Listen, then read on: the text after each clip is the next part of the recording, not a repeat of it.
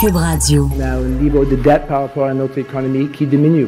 Avec, euh, avec notre approche, on va être dans une bonne situation. Et personne pense qu'on va avoir une récession. Ça veut dire que notre situation maintenant est bonne. Jonathan Trudeau.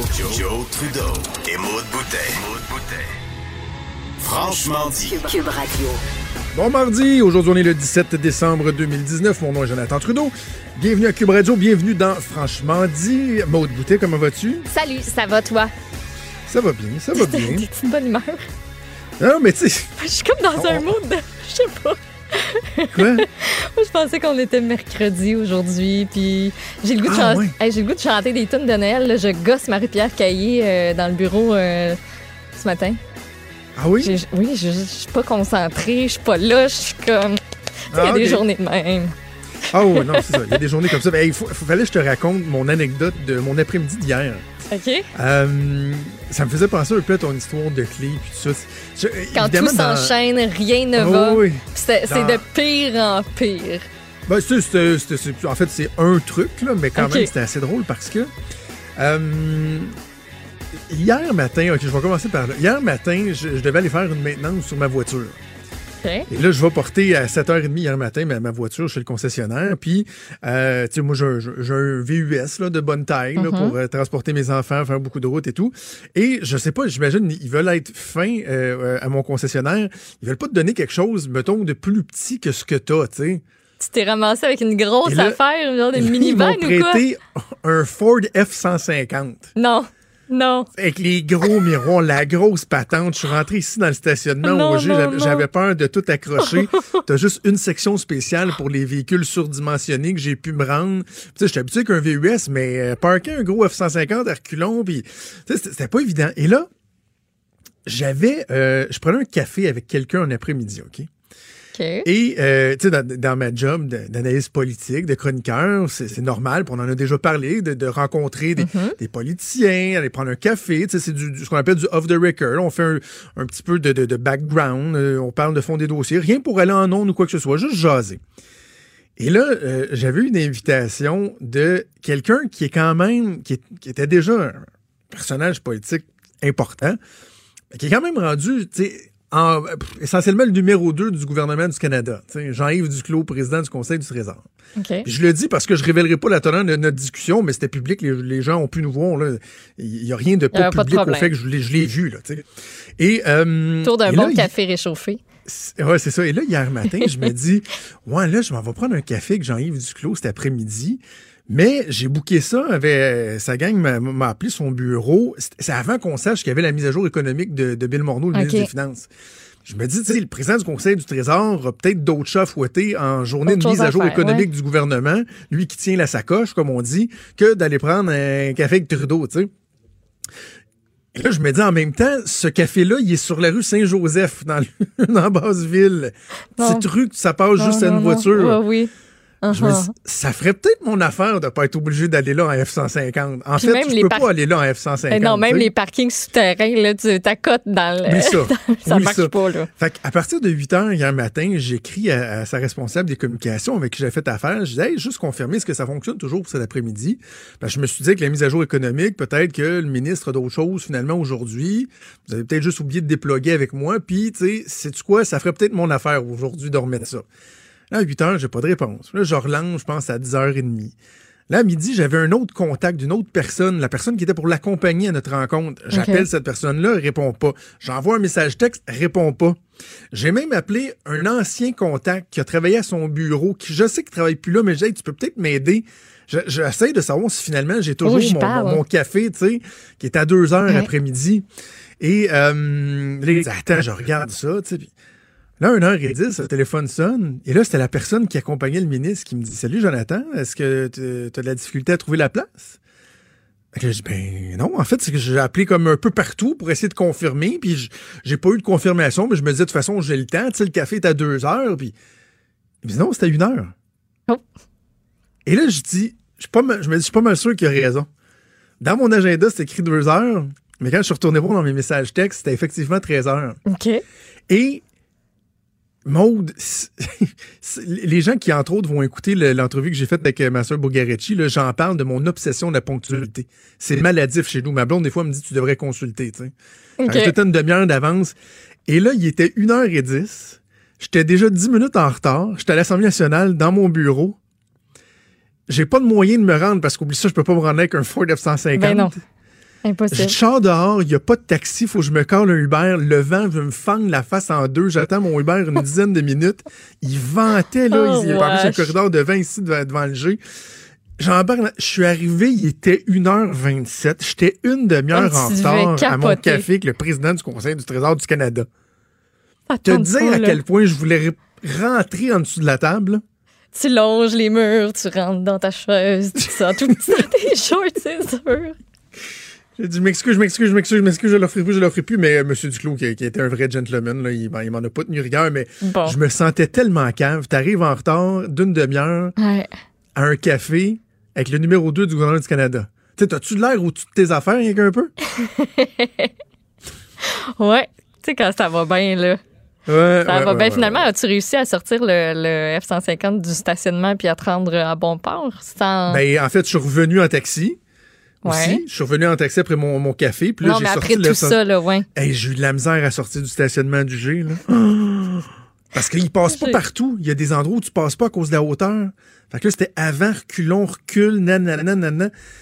Qu- Quand j'ai pris la rue, euh, le concessionnaire m'a appelé, me dit que ma voiture était prête. J'ai fait parfait. J'ai flyé Merci, bonsoir. Parké le pick-up dans la cour, puis redonnez-moi mon VUS.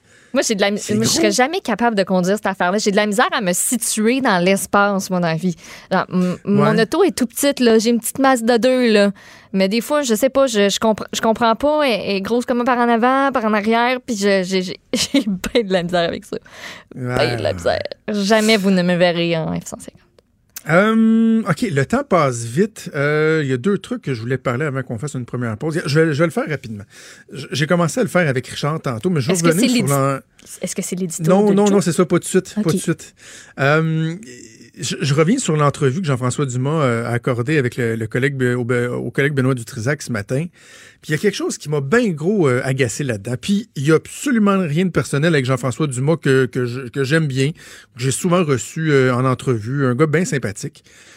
Mais là, il, il a pris une traque que bien des gens utilisent, comme Catherine Dorion le fait lorsqu'elle dénonce l'aide aux médias qui pourrait s'appliquer entre autres aux, chroniqueurs, alors que dans les faits, bon, je l'ai dit hier, la, presque totalité des chroniqueurs sont des pigistes, en tout cas chez Québécois, donc le fameux plan d'aide, le crédit d'impôt sur la masse salariale ne s'appliquerait même pas.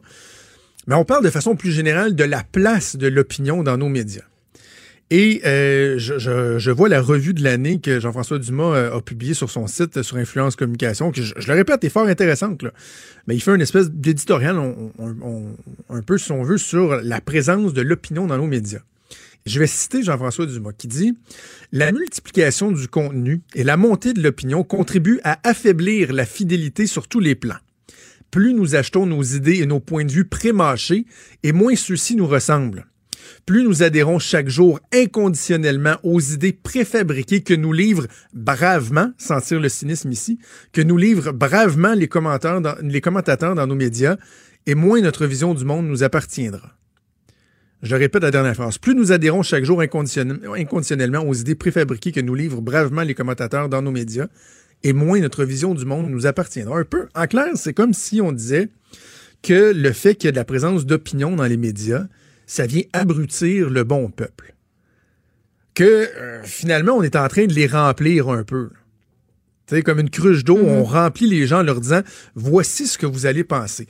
Moi, je pense que ça pourrait, à la limite, à la limite, être vrai, se défendre s'il y avait toujours un seul courant d'idées. Et là, certains diront oui, mais euh, naturellement, le monde va chercher à trouver des opinions qui vont les rassurer. À ce moment-là, s'il vous plaît, venez pas blâmer la présence des opinions dans les médias, par exemple, médias écrits ou à la télé. Parce que ça, c'est- ce qui le fait le mieux, ce sont les médias sociaux. Ou avec les agrégateurs et tout ça, les gens vont être exposés aux opinions qui leur ressemblent. Mais de façon générale, il y a un éventail d'opinions qui est soumis aux gens. Et c'est à eux par la suite de choisir ce qui les rejoint ou pas. Je trouve ça dommage qu'on fasse ce combat, qu'on présente ça comme étant une dualité entre le journalisme et l'opinion. Parce que le journalisme, il est essentiel, essentiel à la survie de notre information. Comme Richard Martineau le dit souvent, nous, les chroniqueurs, on est un peu comme la sauce sur le steak, tu sais. Mais le steak, la viande, la substance, ce sont les journalistes qui l'apportent. Est-ce que l'opinion a pris plus de place? Oui, les chiffres tendent à le démontrer. Mais ouvrez un journal. Puis Jean-François Dumas, d'ailleurs, le dit que, contrairement à ce que bien des gens pourraient penser, le Journal de Montréal, le Journal de Québec est le, quotidien francophone qui a le moins d'opinion en, proportion. Il y en a plus dans la presse, il y en a plus dans le devoir. Mais il reste que l'essentiel, ce sont des nouvelles. Et oui, tu vas avoir une chronique. Tu sais, Jean-François Dumas dit dans son texte, j'imagine un chef de pupitre dirait, cette nouvelle-là, c'est un peu trop compliqué, résume-moi-la en 75 mots, puis les chroniqueurs vont se charger de l'expliquer. Ah, Je trouve ça un peu réducteur. Sincèrement, là, est-ce que l'opinion accompagne la nouvelle? Oui. Est-ce que l'opinion prend plus de place que la nouvelle? Non, je suis pas d'accord. Je suis Complémentaire. d'accord avec ça. Et prenons la télé, là, prenons, mettons, le paysage télévisuel québécois.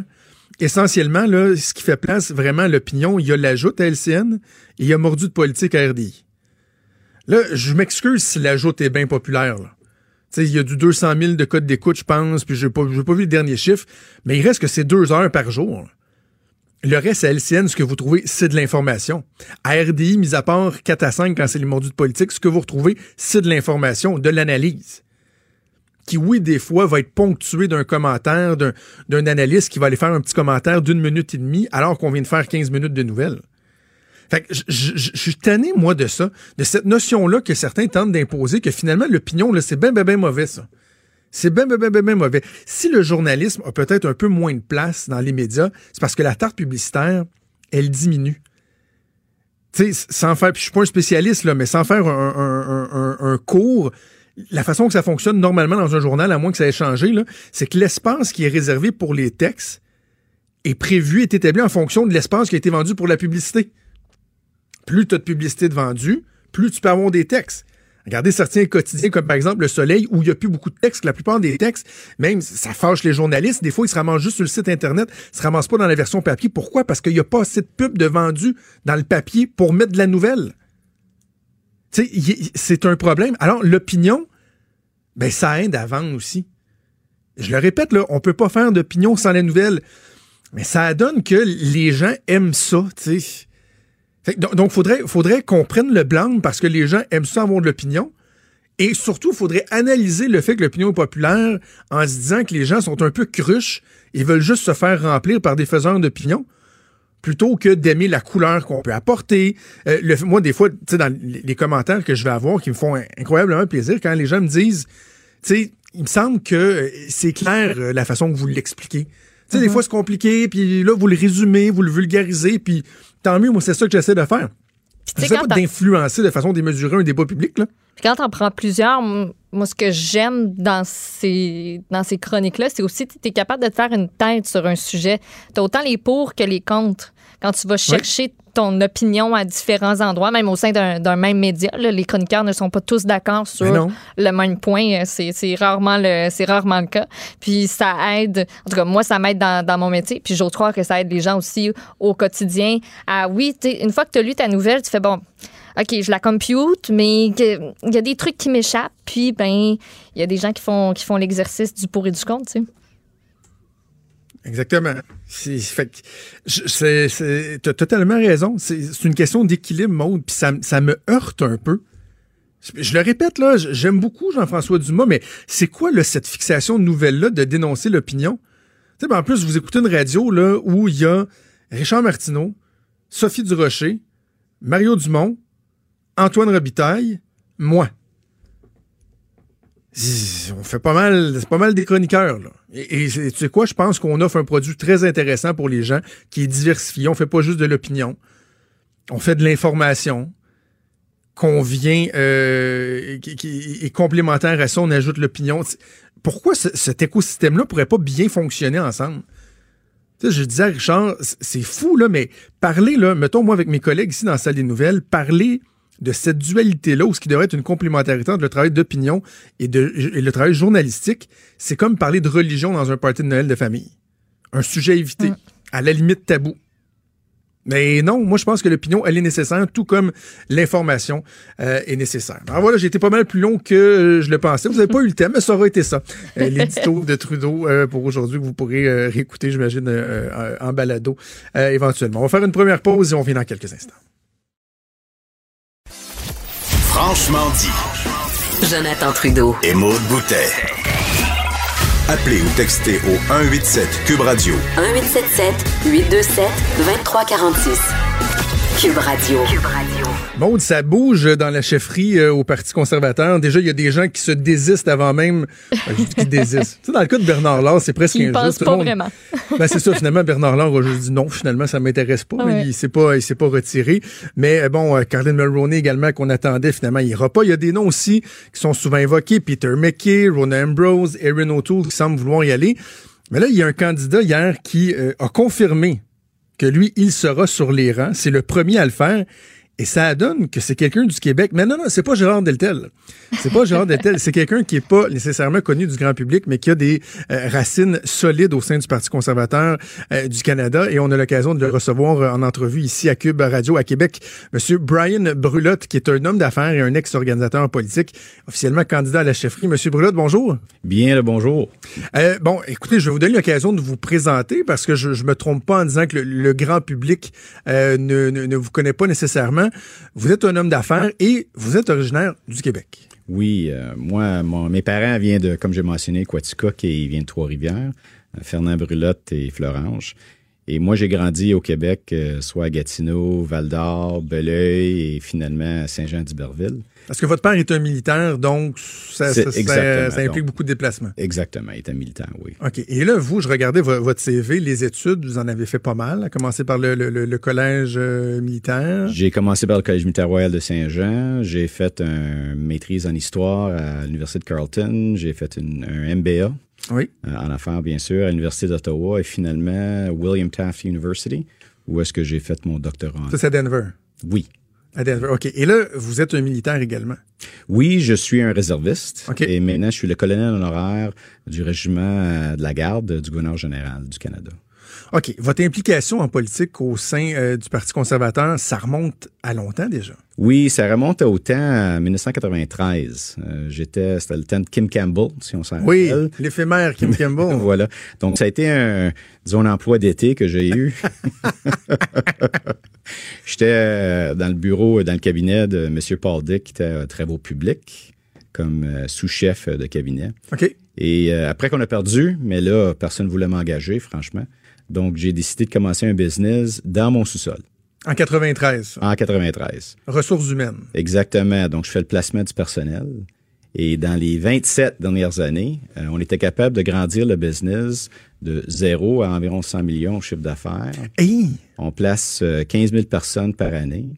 Euh, on a 3 000 personnes sur le payroll euh, tous les mois.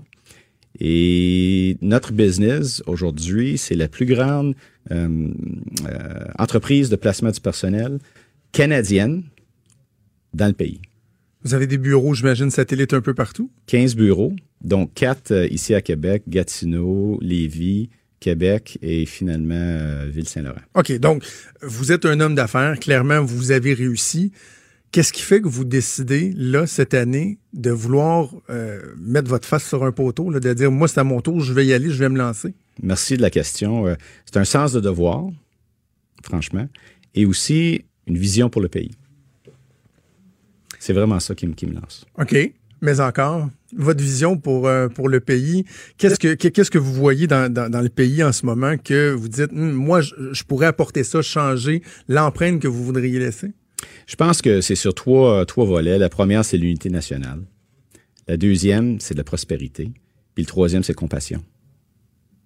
Compassion dans quel sens? Compassion dans le sens dans, dans- sur les, euh, les différents programmes sociaux, la façon qu'on qu'on essaie d'aller chercher les gens, les embarquer, prendre soin d'eux et d'assurer qu'ils deviennent, euh, dans, certains cas, des membres de la société productive. Et là, certains vont vous dire, M. Brulotte, que c'est pas très conservateur, ça.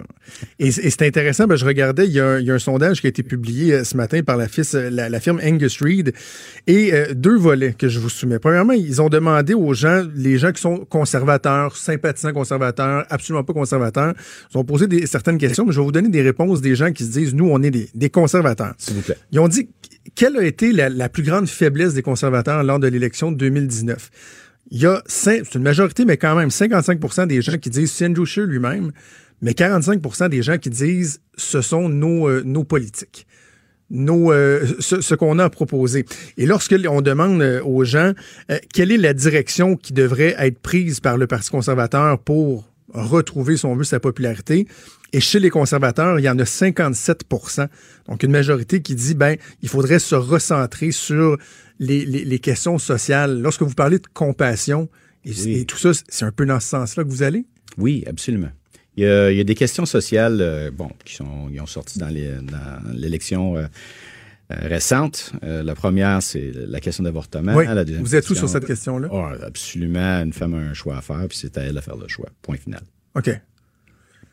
Est-ce que, euh, parce que là, déjà, ce genre de questions-là commence à, se poser, est-ce qu'un membre d'un éventuel caucus sous votre gouverne pourrait proposer un projet de loi, par exemple, pour interdire l'avortement, ou vous diriez un peu comme les libéraux l'ont fait, no way, ça n'arrivera pas, euh, pas dans mon parti?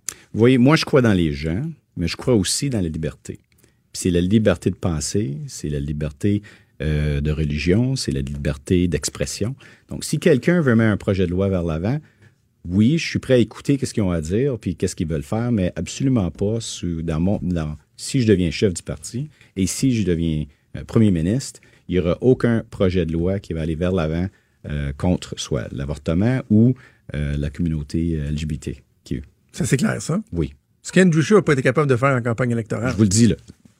Absolument. C'est clair, c'est clair.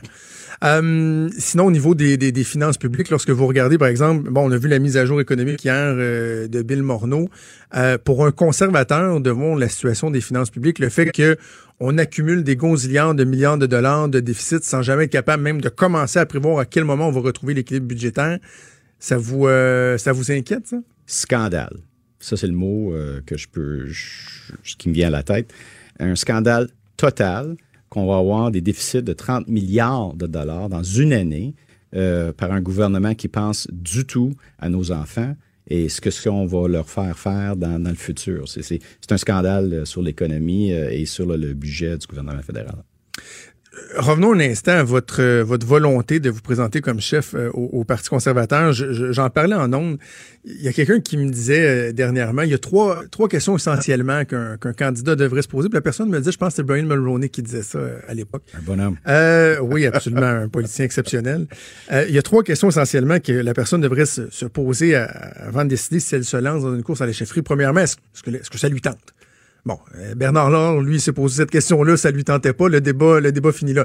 Mais bon, vous, on voit que ça vous tente. Mais les deux autres questions euh, qui, qui étaient évoquées, c'était de se dire, est-ce que je suis la, personne la mieux placée pour arriver à faire ce travail-là? Quand vous regardez les noms qui sont évoqués, là, les Peter McKay, Aaron O'Toole, euh, Ronan Ambrose, est-ce que vous avez la certitude que vous, vous seriez mieux placé que ces gens-là pour occuper ce poste-là? Les autres candidats, les autres personnes, lorsqu'ils se déclarent, c'est des gens excellents. Je crois que ce que moi je peux apporter à la table, c'est un rassembleur, d'aller chercher les meilleurs gens, les meilleures personnes dans tous les domaines et m'entourer d'une équipe qui va être capable d'avoir un impact exceptionnel. Je l'ai fait en affaires, on peut le faire aussi en politique. OK. Et la troisième condition, c'est d'avoir les appuis nécessaires. Là, les gens vous vous connaissent pas nécessairement, puis la course va être très rapide, donc on a l'impression que c'est moins opportun pour un candidat de l'extérieur de tranquillement se bâtir puis de, créer un momentum. Les appuis, les gens qui vont aller sur la place publique puis dire oui, nous on appuie Brian Brulotte. Est-ce que vous euh, vous euh, vous comptez en, avoir parmi des, des, gens qui sont déjà connus, par exemple, dans le milieu conservateur? C'est, euh, pardonnez l'expression, c'est sûr, je suis un outsider. Ouais malgré que je connais le parti, ça fait pratiquement 37, 30 ben, ans pardon, que je suis là. C'est sûr que les gens peuvent, me voir euh, de quelqu'un de l'extérieur. Par contre, ceci dit, c'est un avantage. parce que j'ai pas, euh, je me suis pas placé sur certaines questions. Je, il y a des gens qui sont capables de m'approcher. Il n'y a pas d'anonymité qui s'est faite avec Mhm. euh, des, d'autres politiciens. Donc, oui, je suis un homme pratique.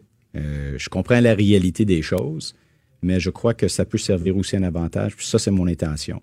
En ce qui concerne les appuis, oui, j'en ai à travers le pays. J'ai parlé avec les membres euh, du caucus, j'ai parlé avec les membres du parti, et ça fait très longtemps.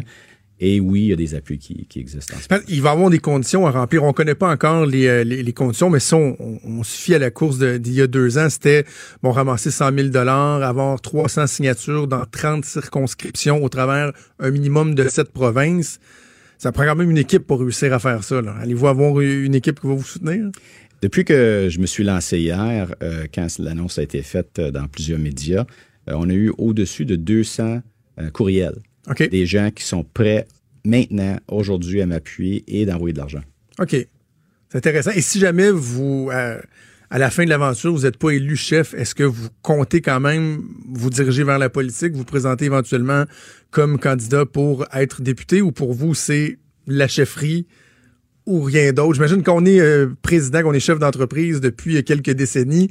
Cette notion-là de, de- d'être, j'aime pas ça de dire simple député parce que je trouve que c'est réducteur, mais de, de, de ne pas être chef, de ne pas avoir un contrôle total, est-ce que ça vous repousse ou vous pourriez être intéressé quand même à aller vers la politique? Je crois dans où est-ce que je suis dans ma vie en ce moment? J'ai 55 ans, euh, la famille est dans une bonne place, le business est dans une bonne place, santé va bien. Oui. Euh, c'est le temps de, de se pousser, de s'orienter euh, sur le service public. OK. Donc, oui. il y, a, il y a- il y a- Oui. il y a une intention euh, d'aller de l'avant. Ben, on va suivre ça, la course qui, euh, qui débute. En fait, c'est pas c'est pas officiellement euh, le cas. J'ai hâte de voir. Est-ce que vous êtes un, un- un partisan d'une d'une élection rapide? Au Congrès qui était prévu pour le vote de confiance en avril ou vous pensez qu'il faudrait repousser ça plus au euh, mai, juin, par exemple? là, ou- Je crois qu'on devrait avoir une convention dans le mois d'avril pour avoir une opportunité de rencontrer tous les candidats qui vont se présenter et ensuite une élection, si on peut l'appeler, euh, dans le mois de juin. OK, au mois de juin.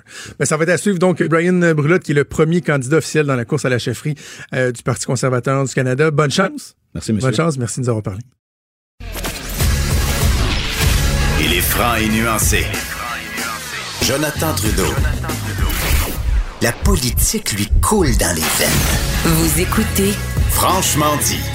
Maude, dans l'actualité, il y a une nouvelle qui fait pas mal jaser. Ça concerne une peine d'emprisonnement qui a été euh, prononcée pour un jeune qui a fait un, qui a été reconnu coupable d'un geste qui est euh, qui est loin d'être banal, mais on se pose des questions sur la sévérité de la sentence. Oui, Guillaume Laniel, il est maintenant âgé de 23 ans, mais euh, il a euh, donc eu une peine de prison d'un an pour avoir le 17 décembre 2015 en Montérégie tué sa copine Joanie Lauzon parce qu'il a percuté de plein fouet un, un semi-remorque qui était immobilisé en bordure du boulevard de la Cité des Jeunes. Faut savoir qu'il avait consommé 12 doses de résine de cannabis dans la journée, dont le quart trois heures avant de prendre le volant. Puis en plus, ben, on a découvert qu'il a envoyé quatre textos dans les six secondes qui ont précédé l'impact. Rien pour l'aider. Donc, euh, il était gelé comme une bine, puis il textait au volant et il a tué sa, sa blonde de 18 Ouais. ans. Il écope d'une peine euh, d'une année de prison. Ça soulève euh, pas mal de questions. On va en discuter avec l'avocat Maître Vincent Montmini qui est au bout du fil. Maître Montmini, bonjour. Oui, bonjour. Euh, Est-ce que vous trouvez qu'un an de prison pour euh, bon euh, un événement comme celui-là, avec des circonstances qui semblent être aggravantes, est-ce que c'est clément comme peine? Eh, comme l'a dit M. le juge Dubois, on juge un crime, mais on juge aussi un individu. C'était quelqu'un qui était très jeune au moment des événements, 18 ans. Euh, pas la maturité d'un homme d'une femme de 40 ans, de 50 ans, pas beaucoup de vécu. Les décisions euh, prises euh, sont loin d'être, c'est pas fort, comme on dit, là, des décisions de, Ouais. c'est-à-dire de consommer beaucoup de cannabis là, et juste avant de prendre le volant.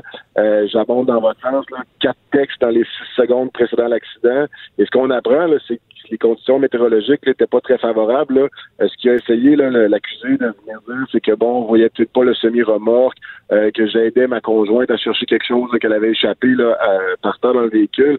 Donc, histoire courte, peu importe c'était quoi son excuse, qui d'ailleurs n'a pas été crue par le juge, c'était pas des conditions favorables. On doit pas texter au volant, on le sait. Et c'est, pour répondre à votre question, non, un an, c'est pas sévèrement payé. Je suis avocat de la défense, là, mais avant tout, je suis un citoyen. Euh, Ouais. en ce moment, on voit des pubs de la SAC à la télévision, très fracassantes, très percutantes, avec des gens qui décident de suivre un texte à deux doigts de la mort qu'on voit souvent sur les autoroutes. Donc, on essaie d'envoyer un message que texter au volant, c'est non mais en même temps, on dit bon, mais texter au volant, c'est non, mais quand même, ce petit gars-là, sa conjointe est morte. Là. Il a vécu avec ça le restant de ses jours, mais la famille de cette petite fille-là avait des rêves pour cette fille-là, avait des ben espoirs de la voir grandir, travailler, faire quelque chose de sa vie. Elle, commençait à peine sa vie, on le sait pour être plus vieux, là, la vraie vie commence pas à 18 ans. Euh, elle commençait là, euh, à aller quelque part. Et non, c'est pas très cher à payer. Ça avait été quelqu'un de plus vieux, est-ce que la sentence aurait été plus, euh, plus chère, entre guillemets, assurément? Il n'y a pas d'antécédent, il y a des remords. Ça m'a un petit peu titillé de voir qu'il consommait toujours du cannabis. Ben oui. Euh, le message passe-tu ou passe pas? Euh, t'as quand même causé le décès de ta conjointe, t'as quand même ruiné euh, ta vie parce qu'il y a à vivre avec ça. C'est pas simple pour un jeune homme de vivre avec ça non plus. C'est pas cher à payer. Il y a, y a un élément qui qui m'achale. Vous dites, bon, euh, vous avez cité le juge qui a dit, ben, en même temps, le tribunal ne fait pas juste sanctionner uniquement une conduite répréhensible, mais faut tenir compte aussi qu'il inflige, une peine à un individu. OK, je veux bien. Par contre, là, on parle d'un de facteur atténuant, le fait qu'il a été dévasté, qu'il a fait de la thérapie, qu'il est en dépression. il me semble que ça, ça va de soi. Et je, je le vois pas, moi, comme étant des facteurs atténuants. Par contre, j'aurais trouvé que l'absence de ces faits-là, donc d'être dévasté, la dépression, la volonté de se reprendre en main, aurait pu être un facteur aggravant dans la peine donnée par le juge. Mais que la présence devienne un facteur atténuant, je trouve que c'est un peu facile, non? Je suis d'accord avec vous. C'est-à-dire a quelqu'un qui serait venu dire à la cour, ben écoutez, euh, excusez-moi l'anglicisme, life goes on. Euh, oui, c'est arrivé, mais que voulez-vous que je vous dise? Euh, euh, c'est pas la fin du monde. Quelqu'un qui aurait minimisé ses gestes, ça aurait été une tragédie au niveau sententiel. Euh, je suis d'accord avec vous, ne pas avoir de regrets, ne pas avoir de prise de conscience, ne pas s'interroger sur sa consommation, euh, ça aurait été vraiment particulier. Euh, ça aurait été tout à fait là, dramatique au niveau sententiel. Et oui, c'est normal, entre guillemets, pour quelqu'un de se poser les questions et d'avoir les remords qu'il a eu. Je veux bien croire qu'il était jeune et qu'il a mal pris ses décisions, qu'il a mal géré sa consommation, qu'il a mal géré son comportement au volant. mais quand même, c'est une personne qui doit vivre avec le deuil de quelqu'un qui était proche. Alors, je suis d'accord avec vous de ces facteurs atténuants-là, la sentence a été dramatiquement plus élevée. La présence de ces facteurs atténuants est normale euh, au niveau d'une personne. C'est difficilement concevoir quelqu'un qui n'aurait pas euh, ces, ces, prises de conscience-là, mais quand même, le petit gars fait un bout de chemin. Comme je vous disais, par contre, au début, pour moi, être juge, ça a raccroché qu'il n'ait pas euh, saisi l'ampleur de son comportement négatif par la consommation. Il a fait une thérapie, il a arrêté de consommer des drogues mais on se rappelle qu'il a causé ces actes-là alors qu'il avait consommé du cannabis. Ben, il me semble, le, le message est clair, arrête de consommer du cannabis. Euh, même si c'est légal, je veux comme de l'alcool, quelqu'un qui tuerait quelqu'un en boisson, il me semble que j'arrêterais de boire. Euh, c'est ça. peut être légal, c'est pas. Euh, euh, les gens disent, mais oui, mais le pot c'est légal, oui, mais le pot c'est rendu comme un alcool, c'est-à-dire que si on a un trouble de consommation, si on ne sait pas boire, on boit mal, on a de la misère à se contrôler, mais on arrête tout simplement de boire. et, ça va de soi. Donc, la juge Guilbeault, dans l'article qui, qui, a parlé d'un journal, mentionnait que l'interdiction de conduire de trois ans, ça c'est vrai que c'est significatif. la vie sans véhicule, c'est compliqué. Peut-être moins pour quelqu'un qui n'a pas d'enfants, quelqu'un qui a des enfants et pas de famille, pas de véhicule. Euh, je viens de mettre une charge monumentale sur les épaules de ma conjointe. Euh, oui, il va le voir passer le message. Le 12 mois de prison, j'enlève rien. Là. Pour un petit gars, cet âge-là, faire 12 mois de prison, c'est gros. Ça peut pas être fait les fins de semaine parce que ça dépasse le maximum de 90 jours. Donc oui, quand même, euh, cette personne-là là, va le voir passer. Le message du juge est quand même euh, il est quand même parvenu à un destinataire, c'est-à-dire qu'il va le voir passer, il va s'en souvenir, il y a des regrets et il va en avoir tout le long de sa détention. C'est pas facile la détention, euh, c'est pas aussi dramatique qu'on le voit peut-être dans des films, mais ce petit gars-là de, qui a maintenant 23 ou 24 ans, il va le voir passer sa détention, il va voir passer son interdiction de conduire. Mais est-ce que c'est suffisant, par exemple, je me mets dans la place de la famille des victimes, eux, ils ont perdu pour plus qu'un an, ils ont perdu pour plus que trois ans, ils ont perdu pour toujours. Avant qu'on se laisse mettre euh, mon mini, je, je, me demandais, on a vu qu'il y a eu un resserrement au niveau euh, de des peines reliées au, au texto volant, là, la, la, la valeur des, euh, des amendes, le nombre de points euh, d'inaptitude, etc.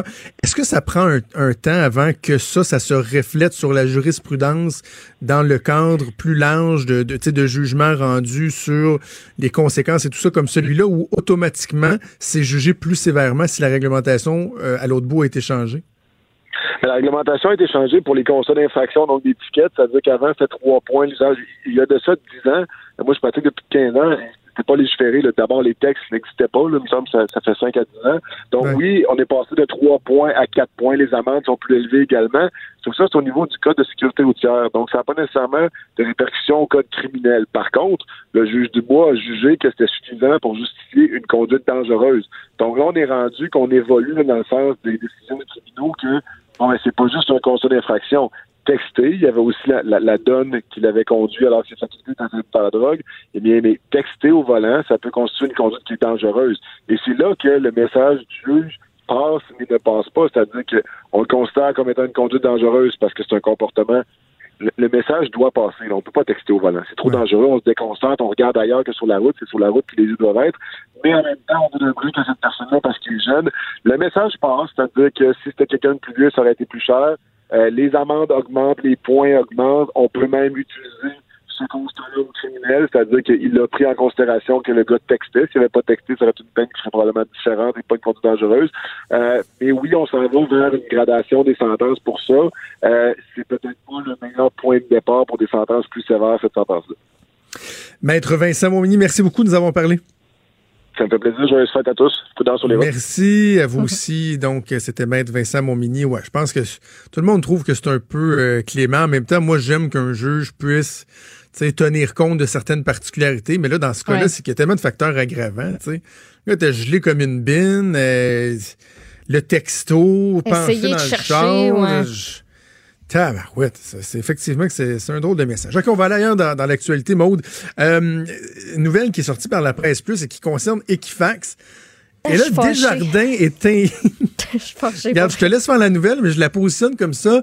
Quand Desjardins s'inquiète des mesures de sécurité d'Equifax, ça veut dire que t'es mal parti. Hey, quand même Desjardins dit Hey, ouf, t'es sûr c'est correct ton affaire?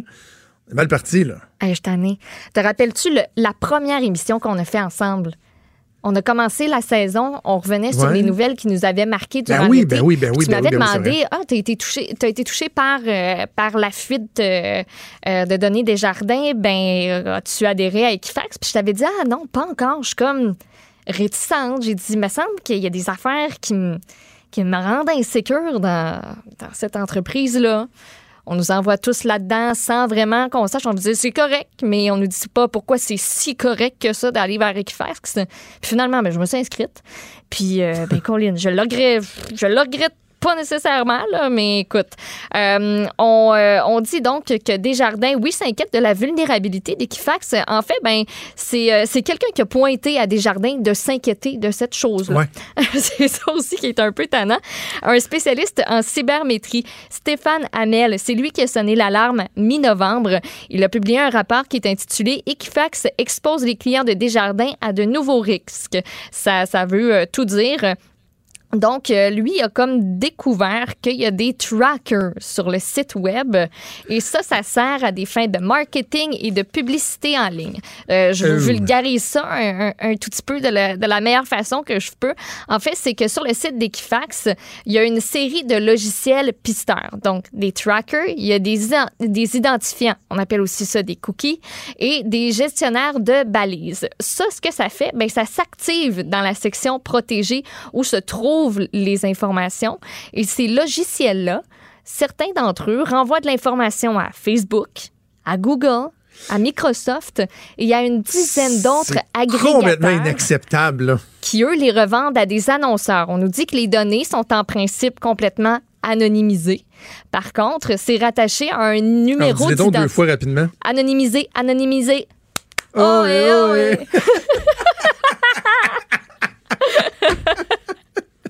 On est comme pas à la même affaire. Anonymisé, anonymisé. Oh, oh, ouais, oh, ouais. la chaîne vient de débarquer. Elle vient de scraper le stéréo de la nouvelle. Parce que là, j'étais fâchée, là. Je... Ah oui, excuse-moi. Oh, ouais, Oh, ouais, oh, ouais. Anonymisé, anonymisé. Oh, ouais, oh, ouais. Et qui? Oh, et qui fax, oh, et oh, et. Non, mais attends, c'est que là, dans le fond, là. Equifax, Ouais. qui fait des enquêtes de crédit, Ouais. qui connaît tous les détails. Tu sais, des fois, Equifax Hey, va connaître de des détails sur ton bobettes, crédit que ton conjoint ou ta conjointe ne saura Oui. même pas. Et là, dans le fond, une des craintes, c'est que, par exemple, s'il voit que ton terme pour ta voiture est presque à échéance.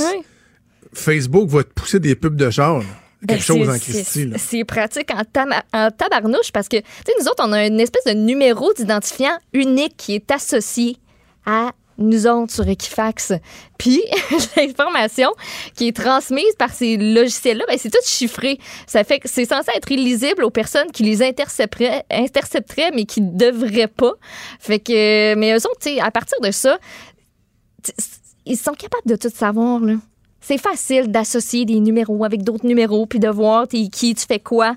Euh, puis il y a un des, euh, un des messieurs qui, euh, qui est interrogé dans l'article de la presse qui, lui, s'étonne pas de ça. Il dit il n'y a rien de très surprenant parce que le modèle d'affaires d'Equifax, écoute, ça tourne autour de la collecte de données. Tandis qu'un autre, il dit ben clairement, c'est un problème pour notre vie privée parce que là, on nous pousse tout le, le beau troupeau, toi, qui s'en va chez Equifax. Puis c'est- comme de livrer du bétail puis de dire Ben ben.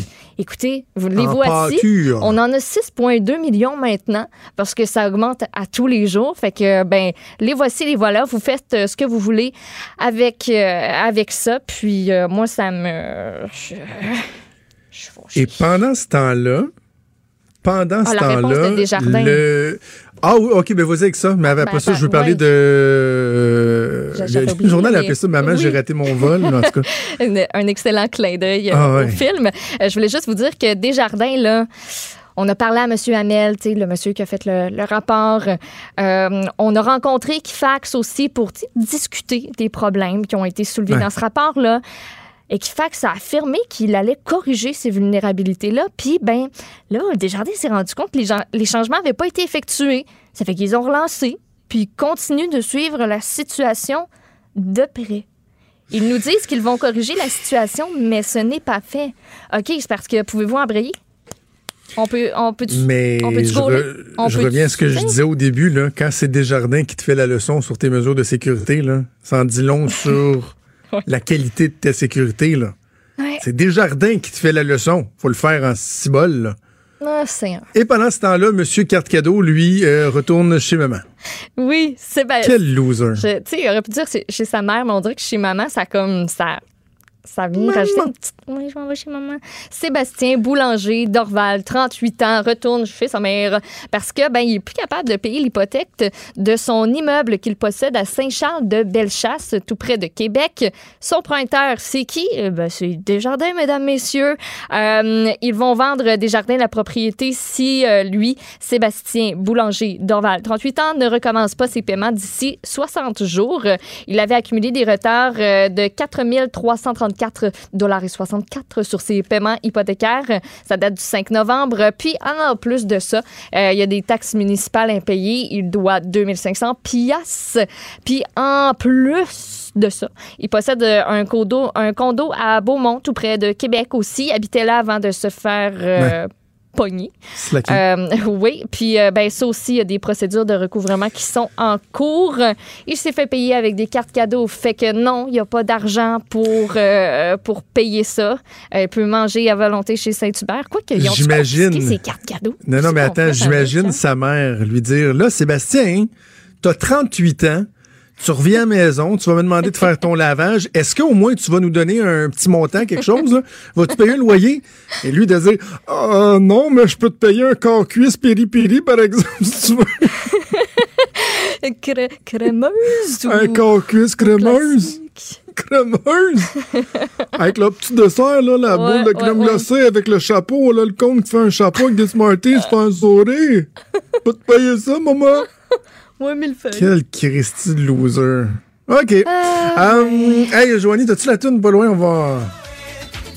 Anonymiser. Anonymiser. Ah, ah, Merci, Maude. Fais une pause et on revient.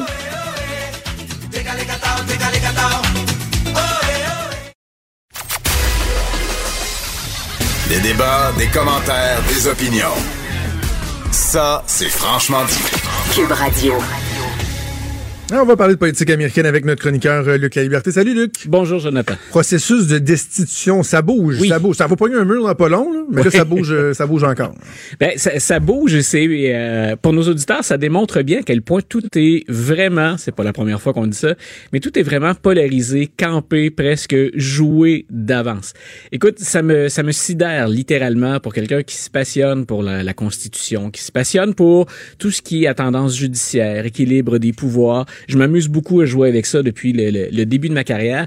Et euh, écoute, on a des républicains au Sénat qui actuellement sont de mèche avec la Maison Blanche, établissent déjà la stratégie à l'avance.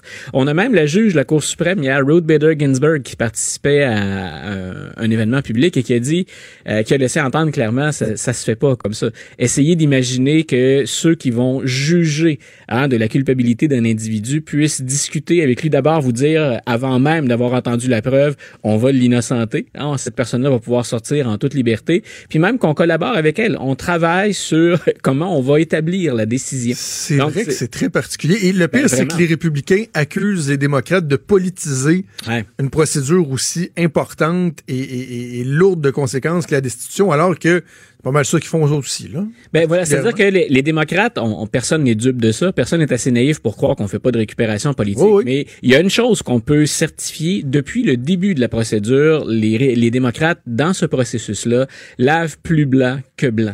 C'est-à-dire qu'ils ont été impeccables dans la procédure, ils ont respecté les règles et les règles dont les républicains avaient eux-mêmes fixé la teneur, le contenu.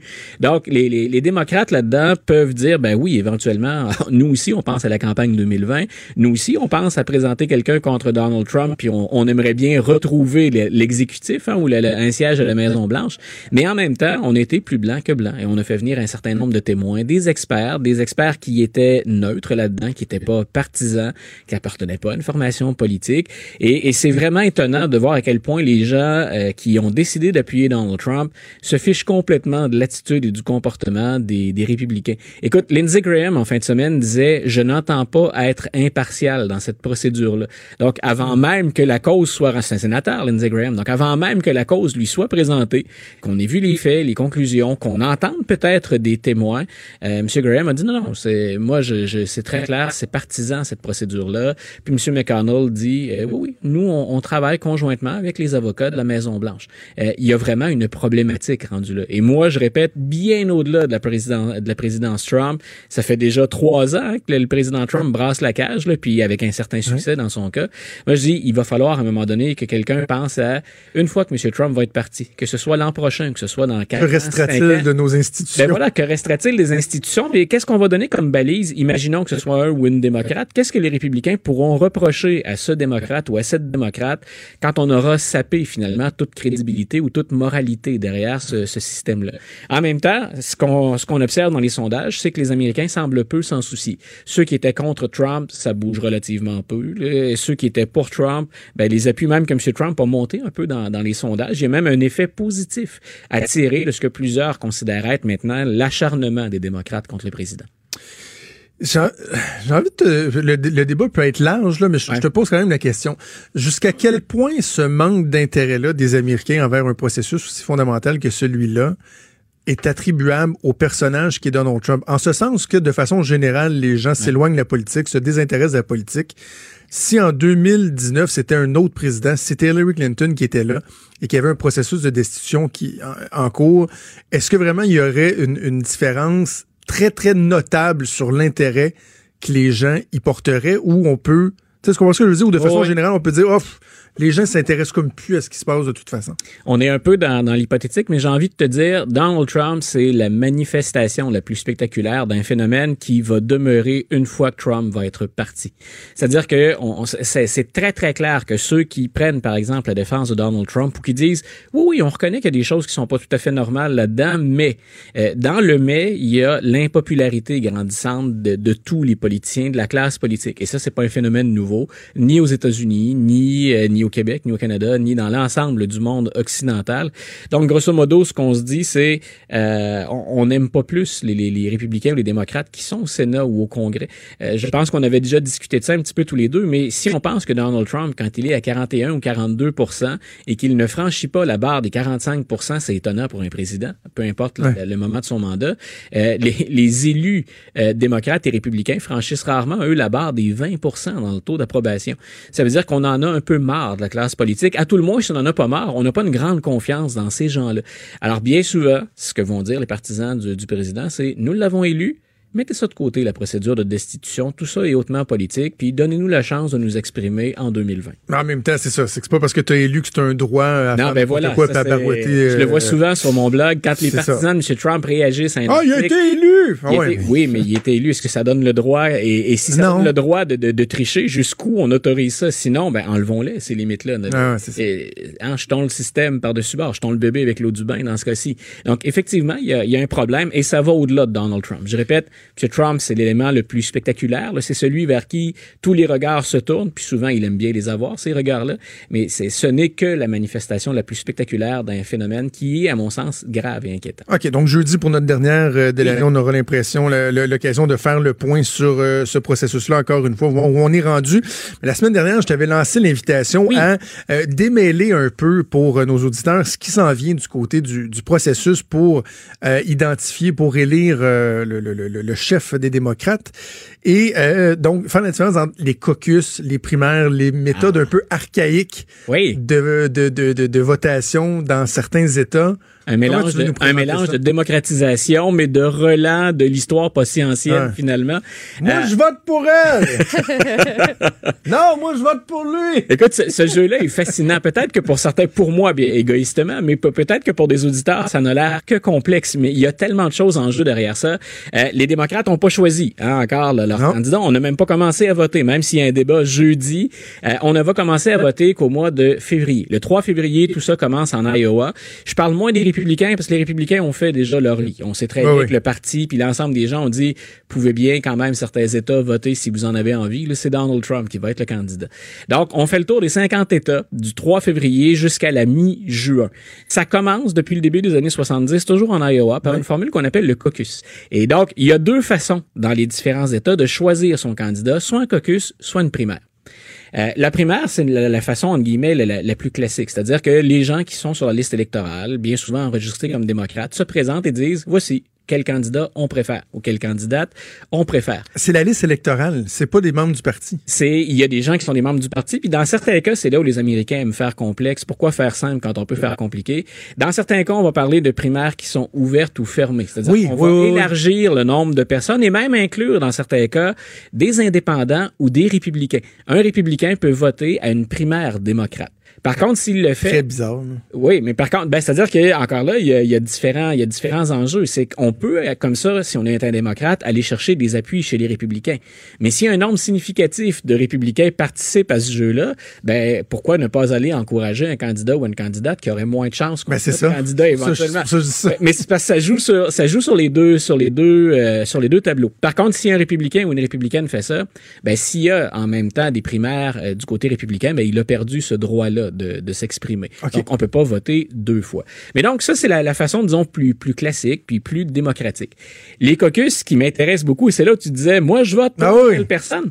C'est que ce qu'on fait c'est ni plus ni moins l'équivalent des, des anciennes assemblées de cuisine. Par exemple, en Iowa, quand on va commencer, selon les circonscriptions, et là, on, peut imaginer à la grandeur de l'État le nombre de circonscriptions qu'il peut y avoir. Il y a des partisans des différents candidats qui se donnent rendez-vous dans un endroit qui est déterminé à l'avance. Imaginons un gymnase d'une école, par exemple.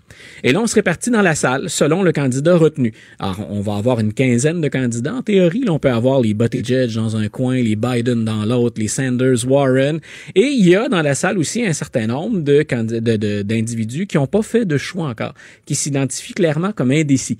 Et là, c'est le magasinage de candidature. Ouais. Et ça peut se prolonger comme ça sur deux, trois heures dans une soirée. Parfois, c'est long avant d'avoir les résultats.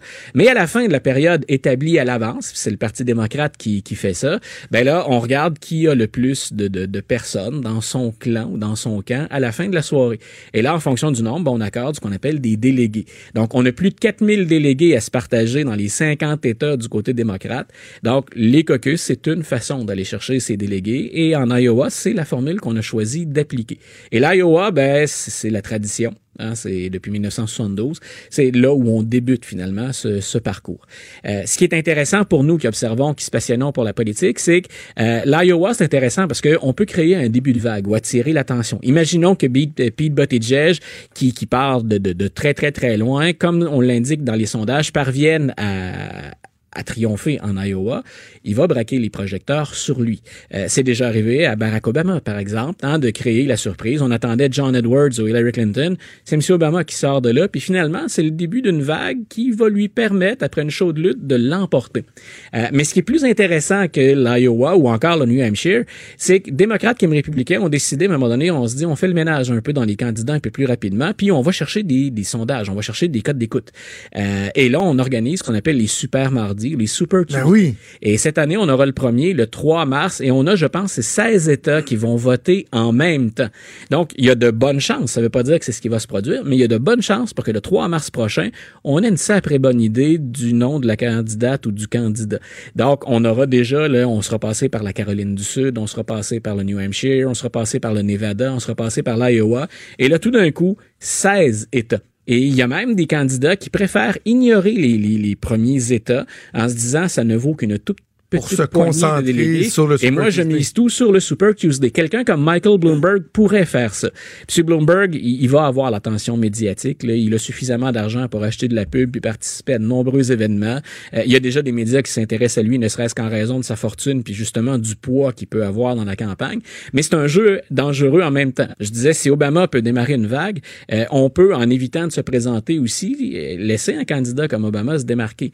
Rudy Giuliani, qui est l'avocat personnel de M. Trump, avait fait le coup en 2008. Lui avait dit, moi, je me présente pas là, contre John McCain dans les premiers États. J'attends d'arriver en Floride, puis j'attends d'arriver à un Super Tuesday. Et quand est arrivé ce moment, il était déjà trop tard pour Rudy Giuliani. M. McCain avait déjà suffisamment de délégués pour que ce soit irrécupérable de la part de M. Giuliani. Donc, lui, c'était hein, c'est ça passe ou ça casse. On met tous nos œufs dans le même panier. Dans le cas de M. Giuliani, ben, c'est, c'est- c'est- sa campagne a fait patate à ce moment-là. Pour qu'on complète le, le, Oui. le, le tableau, qu'on essaie de- d'expliquer aux gens le fonctionnement, tout ça va culminer avec la convention. Et là, une question que j'ai envie de te poser, c'est est-ce que, par exemple, bon, en, Iowa, tu disais, il va y avoir tant de délégués qui vont être octroyés. Est-ce que tous ces délégués-là sont tenus de voter pour la même personne? Parce qu'il peut y avoir des jeux de, de, Oui. de plancher. Parce que peut-être que les gens ont en tête, ça arrive aux quatre ans, là, on- mais bon, il y a un représentant qui va aller dire, euh, au nom de tel État, je donne euh, tant de votes euh, à tel candidat. Puis là, normalement, va se confirmer le, le scénario. Mais est-ce qu'il peut y avoir des changements? il peut y avoir des changements, surtout au sein du Parti démocrate. C'est ce que j'ai volontairement omis, puis ta question me, me, me ramène à ça, mais je le gardais effectivement à part, c'est que non seulement en Iowa, on sait qu'il y a un certain nombre de délégués qu'on va obtenir, mais chez les démocrates, on a ajouté aussi ce qu'on appelle des super délégués. Chaque État, en fonction de son poids démographique, a des super délégués qui sont indépendants du vote qui se tient dans l'État, du caucus ou des primaires. Ce qui fait que quand on arrive à la convention, habituellement, on respecte le choix des électeurs. Mais durant la dernière campagne électorale, dans les deux cas, ça a posé problème chez les républicains et chez les démocrates. Chez les démocrates surtout. On se rappellera que la machine, puis c'était très clair, les fameux courriels qu'on avait piratés avaient dévoilé ça, la machine démocrate ne voulait pas de Bernie Sanders. Et ce qu'on avait laissé entendre pendant toute la campagne, c'est les super délégués vont se ranger du côté d'Hillary Clinton, même si Bernie Sanders livre une, chu- une, euh, chaude, chaude lutte. lutte. Donc, et, et M. Sanders avait déploré ça, les partisans de M. Sanders aussi, sauf qu'on le faisait un peu dans le vide parce que tout le monde connaissait les règles du jeu avant d'embarquer. Mais ça montrait clairement à quel point le Parti démocrate souhaitait une candidature de Mme Clinton. Donc, les super délégués, c'est un relent des anciennes procédures. Pendant des années, 19e, 20e siècle, on choisissait des candidats, c'est des personnes qui étaient euh, des, des, des élus ou encore des personnes très influentes, des grands financiers qui allaient participer aux conventions et qui, là, au moment de la convention, disaient voici qui nous on supporte. Et c'était pas démocratique. Et c'est- c'est un relent de ça. Et cette année, les démocrates ont fait une réforme qu'on doit à Bernie Sanders, pas cette mais il y a deux ans, mais ça va s'appliquer cette année. Grosso modo, quand on va se présenter à la convention, le premier tour de la salle où chacun des États dit nous avons tant, délé- tant de délégués et nous les attribuons à Bernie Sanders, Elizabeth Warren ou peu importe. Pendant ce premier tour-là, les super délégués n'auront pas le droit de se prononcer. Donc, on les a gardés, les super délégués, mais ils ne peuvent être là qu'après le premier vote si on se rend là. Et on ne se rend jamais au deuxième ou au troisième vote, du moins pas depuis qu'on a pris, on a mis en place le système des primaires et des caucus. Donc, c'est un compromis qu'on a fait avec l'équipe de Bernie Sanders en disant, euh, OK, là, on pouvait pas changer les règles en cours de route quand vous affrontiez Hillary Clinton, mais on a retenu hein, votre opposition, on a retenu vos arguments, on les maintient, les super délégués, mais on espère qu'ils auront pas à faire ce jeu-là. Et ça peut être plus intéressant, effectivement, d'avoir un super délégué qui, après un deuxième ou un troisième tour, dit non, là, ça va, euh, on met fin OK. à tout ça, puis on appuie un candidat ou une candidate. Très intéressant. Tu me donnes envie d'écouter West Wing, là. C'est quand même, hein, de, de tout ce que j'ai vu, je sais pas pour toi, mais c'est la meilleure série. C'est très, c'est très démocrate et progressiste. Ah oui, non, non, c'est sûr, mais en fait, c'est la meilleure série ever. Moi, Voilà, tout pour- style confondu, pour tout, ce qui est, comédie, pour tout ce qui est mécanique, enjeu, Oui. groupe de pression de la politique américaine, moi j'ai été divertissement. ah, euh, vraiment. écoute, moi, les sept saisons de West Wing, on les a écoutées six ou sept fois. Je- J'en suis Soit au moins deux ans, on repart la saison Oui, voilà. 1, puis on... Quelle série euh, fantastique. Luc, merci. On remet ça jeudi pour la dernière de l'année. Salut. Des débats, des commentaires, des opinions. Ça, c'est franchement dit. Cube Radio. Mathieu, qui est euh, un, un tripeux de sport. Mhm. Et euh, donc, on a eu l'idée de faire une rétrospective des événements marquants dans le monde du sport dans la dernière année. Il y en a déjà pas mal. Là. Un an, on- il y en a qui font la décennie, là, vu qu'on change de décennie. Oui. Ça aurait été un peu trop costaud. Juste la dernière année, là, on a Ça du aurait stock pris des heures puis des heures. Là. Ouais, ouais. En fait, c'est de- les- des moments marquants, mais un peu partout. Tu sais, c'est pas nécessairement ici au Québec, c'est pas au Canada. C'est vraiment là, euh, selon nous, sport, ce qui a retenu notre attention. que les tripeux de, de sport retiennent. Janvier, bon, on, on en parlait avec euh, Robbie Saint-Gelais la semaine dernière, championnat mondial de hockey junior. Ça retient toujours l'attention. Mais en janvier 2019, en plus, c'était chez nous, c'était à Vancouver. Les attentes étaient très, très, très élevées. Ouais, le tournoi est, euh, est présenté au Canada à chaque deux ans. C'est une tradition là, du temps des fêtes. Quand on reçoit, c'est pas rare que quelqu'un qui demande à, à ce qu'on mette la télévision, même s'il n'y a pas le son, on Oh veut oui. voir ce qui se passe avec le Canada. Et là, l'an passé, le Canada est à la maison. Match quart de finale. Prolongation, c'est 1-1 entre la Finlande et le Canada. Lancé de pénalité accordé au Canada. Maxime Comtois, le capitaine, Ah. qui rate littéralement son lancer. Là, lui aurait voulu le revoir. Il a ce pas juste pas compté, là. Non, non, non, il l'a raté. Ouais. Et là, le Canada est éliminé parce que la Finlande marque dans les euh, instants suivants et sur les médias sociaux, c'est les fameux médias sociaux, là, les Twitter, les Instagram, les Facebook de ce monde, des menaces, des insultes, des menaces de mort également. Et là, l'attaché de presse du premier ministre Legault fait une sortie pour le défendre. La ministre Charret également fait une sortie oui. pour le défendre. Euh, Pascal Bérubé euh, du Parti québécois, là, les politiciens s'en mêlent. Il y avait aussi d'autres personnalités. Il y a des joueurs de hockey dont je me rappelle pas les, des noms. Là. Certains joueurs canadiens qui ont dit là, on va se calmer. Ah oui, c'est juste un lancer de pénalité, un jeune de 19 ans. C'est juste un lancer de pénalité raté. C'est pas lui qui a fait perdre le Canada en bout de ligne. Ah, Ils ont oui. bien eu un but de la Finlande par la suite. Là. Et- Ça, ça avait fait réagir là, pendant plusieurs semaines le suivant. Ah oui, non, méchant dérapage. La police euh, s'en était mêlée pour voir s'il n'y avait pas des propos euh, criminels ou s'il n'y avait pas des possibles accus- accusations à être portées par la suite. là. Et là, les péquistes disaient, ça prend un pays! Les péquistes, ils prennent tout. N'importe quelle occasion Prendre est bonne. Là. Ah, ben là, c'est un Québécois qui a reçu des menaces. euh, ça prend un pays! Mais euh, non, ça n'a pas marché. Finalement, je regarde les sondages, euh, ça lève pas. OK, donc ça, c'était janvier. Février le 3. Oh, yes! Oh, yes, yes, yes, yes. Ça, yes, c'était pour te faire yes. plaisir. Oh, yes, yes, yes, yes, yes. Victoire des Pats Super Bowl. Ça n'a pas été un match marquant parce que C'est le match où il y a eu le moins de points au Super Bowl, 13 à 3. Mais ce qui est marquant dans ce match-là, c'est la victoire de Tom Brady, son sixième Super Bowl, à l'âge bon. de 41 ans. Brady a 42 ans cette, euh, cette saison, mais 41 ans, sixième Super Bowl, les six avec les Pats et les six avec euh, l'entraîneur-chef des Pats, Bill Belichick. Yeah. C'est assez marquant. Il est incroyable. Et Est-ce que tu es d'avis, Mathieu, que c'était son dernier Super Bowl? Non. Ah non, tu penses qu'il peut refaire le coup? Les Pats sont dans les comme euh, c'était- c'était C'est pas, invincible. euh, Les Pats tough, sont dans les meilleures équipes présentement. Ouais. Pas la meilleure fiche, mais seulement trois défaites. Les Pats sont dans le top 5. Sauf que dans les 4-5 dernières games, là, c'est pas. euh, Non, on dirait que la, petite touche magique Brady. Non, mais les Pats moins ont là. commencé avec huit victoires, un passage à vide. Je comprends que le calendrier était favorable aux Pats en début de Ouais, saison. aussi. Mais on sait jamais. Les Pats sont quand même dans les quatre, quatre ou cinq équipes à surveiller pour les séries. OK. Je te dis pas que les Pats vont gagner, mais c'est pas assurément son dernier, là. OK. Dans l'année, euh, vraiment, là, tu, tu vois, tu viens nous, nous, nous- nous parler de deux événements. Le deuxième, les Pats, c'est dans ce que moi j'ai le plus retenu. L'autre événement que tu vas nous parler là au mois d'avril, c'est assurément dans mon top 3 aussi des événements marquants de la dernière année sportive. Je le fais par ordre euh, chronologique Oui. pour ça. Que Tiger Woods, le 14 avril, remporte le Master à Augusta. Qu'est-ce qu'il y a de spécial avec cette victoire de Tiger Woods-là? Probablement, ça faisait 11 ans que Tiger avait pas gagné un tournoi majeur. C'est fou, hein? Tiger a eu une mauvaise décennie. Tu sais, si on avait fait le bilan de la décennie, je t'aurais dit que ça a été catastrophique parce que ses problèmes conjugaux, la madame qui courait après avec les euh, bâtons de baseball, c'est au début de l'année 2010. Et ça a passé La vite, hein? décennie a commencé comme euh, de cette façon-là pour Tiger. Son arrestation, v'là trois ou quatre ans, en état d'ébriété, où là, finalement, on a appris que c'était des médicaments. Après ça, c'est quelques opérations au dos. C'était une décennie catastrophique pour Tiger, mais la termine de brillante façon. là. Ouais. Son 15e titre majeur, après 11 ans sans en gagner un, à Augusta en plus. Quel moment.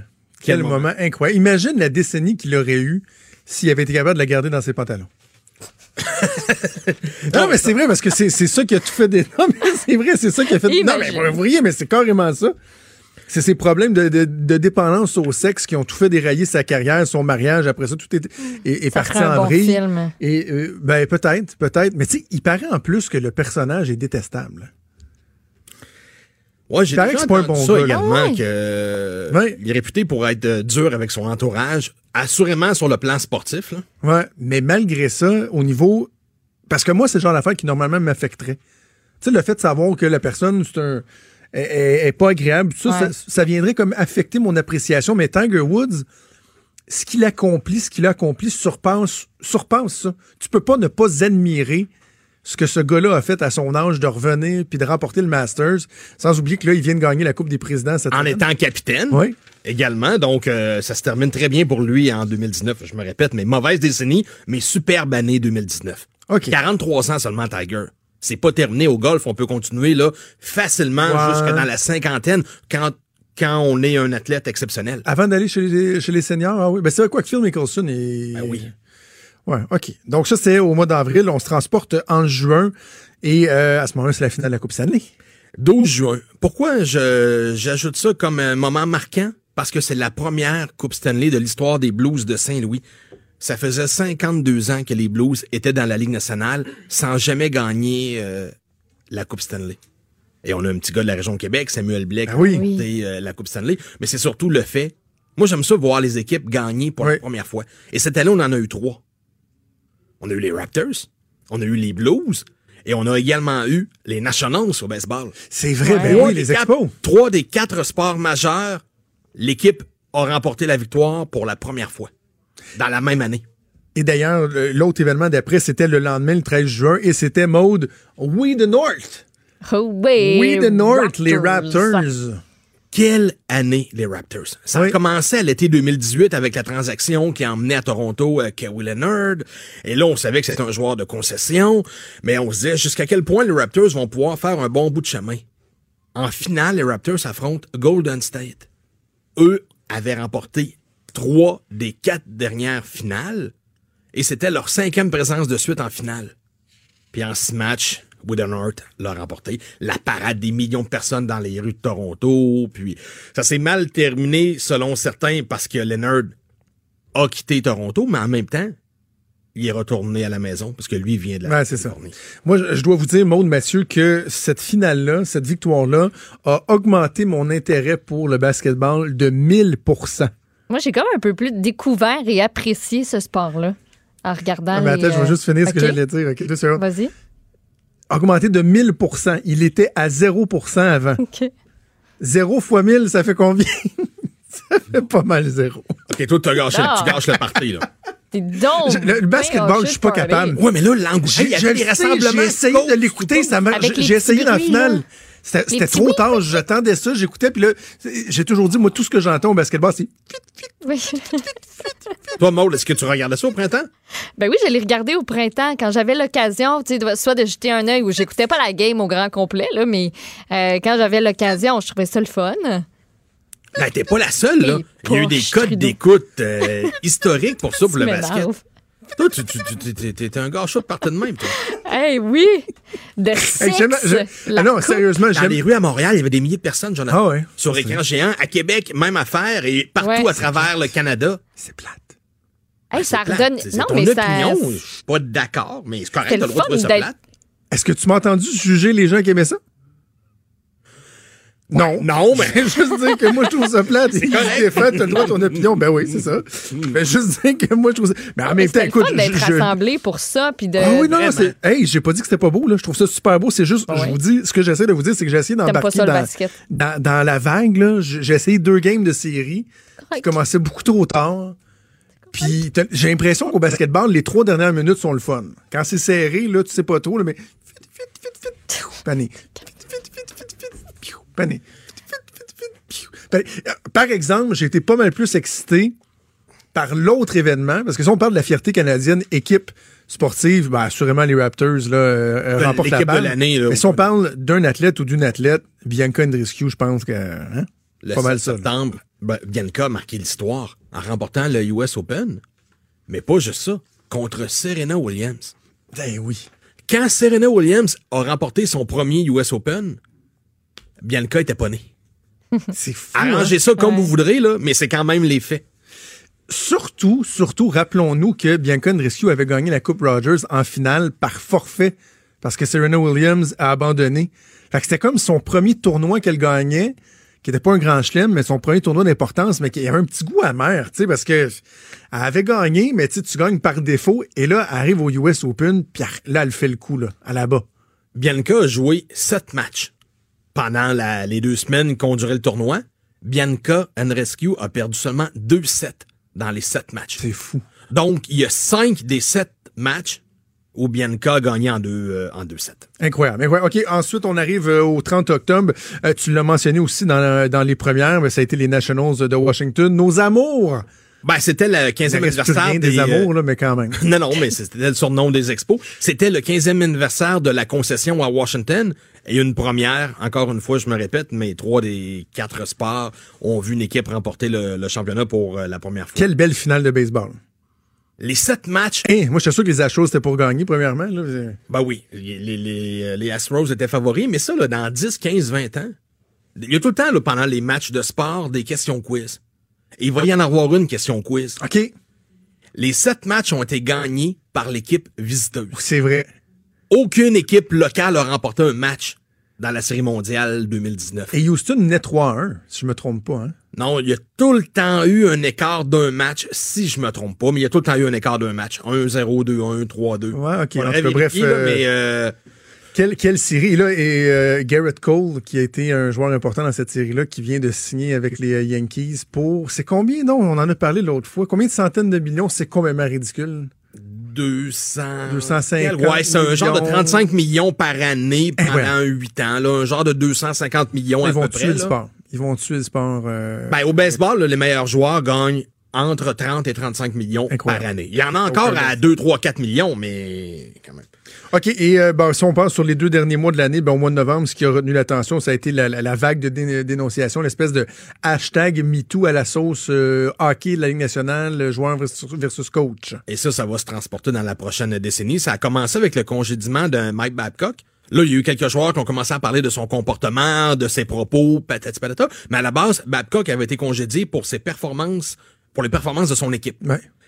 Dans les jours après, certains ont dit, ouais, c'est bien beau là, de parler de Babcock, mais il y en a un qui lui est pas mieux et qui lui est encore entraîneur-chef, Bill Peters, qu'on a connu en Caroline, mais qui dernièrement était je connaissais pas l'entraîneur des Flames de Calgary. Certains joueurs, puis tu sais, c'est pas les, les, les derniers venus, là. On parle de Chris Chelios, on parle de Brin d'Amour, tu sais, il y a quand même des joueurs connus qui ont à tout le moins corroboré les, les propos de joueurs moins connus qui disaient, on a été victime d'intimidation, de propos, et certains ont même dit, il nous donnait des coups de pied. Ouais, Dan. Carcillo aussi. euh, Oui, exact. ça a été, ouais. Et là, dans les derniers jours, on apprend deux choses. Que les Blackhawks et la Ligue nationale enquêtent sur l'entraîneur adjoint des euh, Blackhawks de Chicago, Mark Crawford. Et que les Stars de Dallas ont congédié la fin de semaine dernière. Ça, c'est louche. C'est encore très, très louche. sait pas pourquoi encore. Euh, non, Jim Montgomery, ce qu'on dit, c'est que c'est pour une conduite qui correspond pas aux valeurs de l'organisation et que ça n'a pas de lien avec la performance de l'équipe, mais ça n'a pas de lien nécessairement avec un comportement envers les joueurs actuels ou anciens des Stars, donc probablement dans une autre vie. Mais toujours est-il que les Stars ont remercié leur entraîneur pour des propos, euh, pas des propos, mais pour un comportement déplacé à tout le monde. OK, et on termine l'année. Bon, ça s'est passé, euh, quoi, il y a Le une 9 semaine? décembre. Le 9 décembre avec euh, la Russie. Ouais, ben les Russes qui seront exclus des euh, deux prochains Jeux olympiques, ceux de cet été à Tokyo en 2020 et après ça ceux de Pékin en 2022. Les Russes avaient déjà été exclus de la Corée. Pourquoi on a récidivé du côté de l'Agence mondiale antidopage? C'est parce qu'on avait appris qu'à Sochi, il y avait même des euh, agents secrets russes qui infiltraient les laboratoires antidopage pour changer les échantillons. Donc, on avait prélevé dans les mois avant des échantillons propres, et là, on les remplaçait, on remplaçait les échantillons dopés. Et là, on les avait bannis, pas le droit d'avoir ton hymne national, tes couleurs, ton drapeau, et ceux qui seront propres pourront être admis aux Jeux olympiques. Et là, la Russie a récidivé dans les derniers mois. Et l'Agence mondiale antidopage s'en est rendu compte. Ouais. Fait eux ont dit, parfait, on vous avait sanctionné pour un jeu olympique, ceux de Pyeongchang. Ben là, on va y aller à coup de deux maintenant. Donc, terminé pour la, pour la Corée, terminé pour euh, Tokyo, Pékin, également la Coupe du monde de soccer qui aura lieu au Qatar en 2022. C'est bon. C'est bon. On Très, aime très ça. bonne chose. On aime ça. Ça a été une grosse année euh, sportive. Merci Mathieu. Quand je t'entends parler comme ça à la radio, là, j'ai envie de dire c'était le valideur. Dans une autre vie, ouais. Quoi? Tu connais le valideur, toi? De quoi tu parles? Le valideur.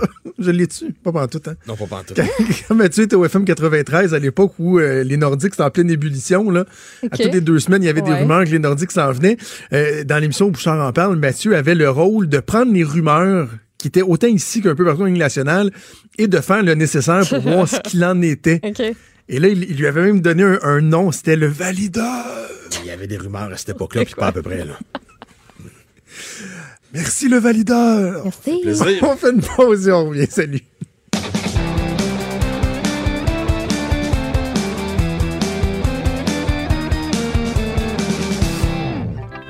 Chronique disque dur avec Stéphane Plante. Salut Stéphane. Salut Jonathan.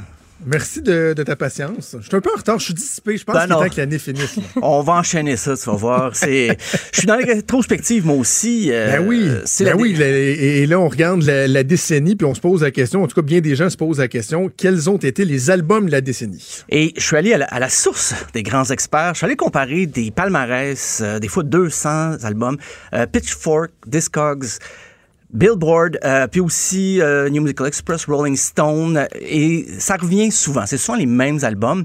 Et on se rend compte des fois qu'on on a beau se tenir au courant, mais on connaît pas tout. C'est fou. J'ai découvert des, albums que je me disais, ben, mais qui est cet artiste? Mais il n'y a pas tant de surprises et le rap et le R&B sont prédominants partout. Ah, Euh, je te dirais, numéro 10. Drake, Drake, Drake, Drake, Drake, Drake, Drake, Ben, Drake, Drake, Drake, Drake, Pas Drake, tant. Drake. Le nom de Drake Non? est revenu, Ah, ok. mais comme il a surtout sorti des, des mixtapes, des playlists, il a pas fait tant. Il a fait des albums, mais il s'est fait dépasser euh, par d'autres euh, rappers. Euh, ben, au numéro 10, vite fait, c'est Robin. On peut écouter Call Your Girlfriend. Call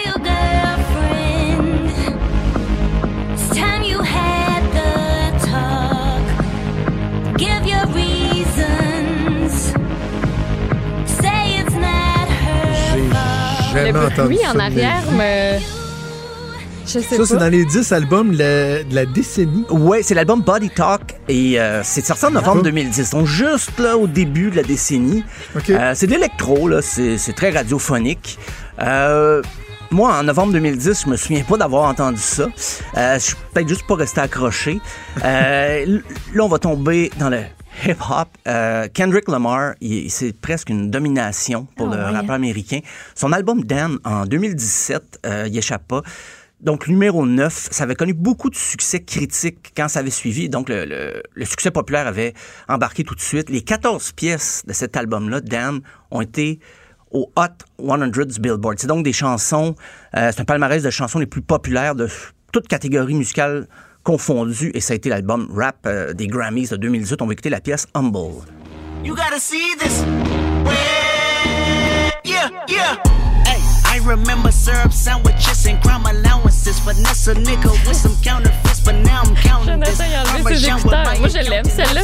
Je me le dirai, gars, fais-moi un signe quand ça sera fini. C'est c'est terminé.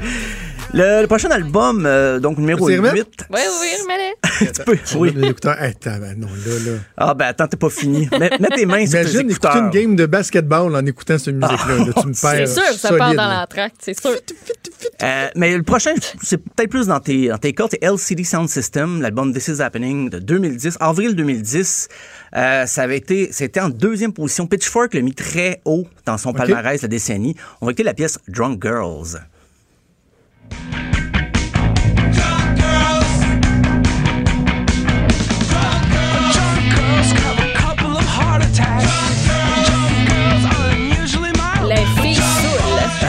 oui. Jungle! Ça fait très. euh, ça fait Soul. British, puis ça fait vintage un peu. Ouais, très new wave. Va, l'album va dans toutes les directions. J'ai, choisi cette chanson-là parce que c'est un bon extrait, mais il y a des pièces beaucoup plus lentes, beaucoup plus longues. Et c'est assez différent de la prochaine position qui est Beyoncé et l'album Oh oui. Lemonade. Il y a plein de collaborations. On va écouter la pièce Sorry. I ain't sorry. I ain't sorry. I ain't sorry. Nigga, nah.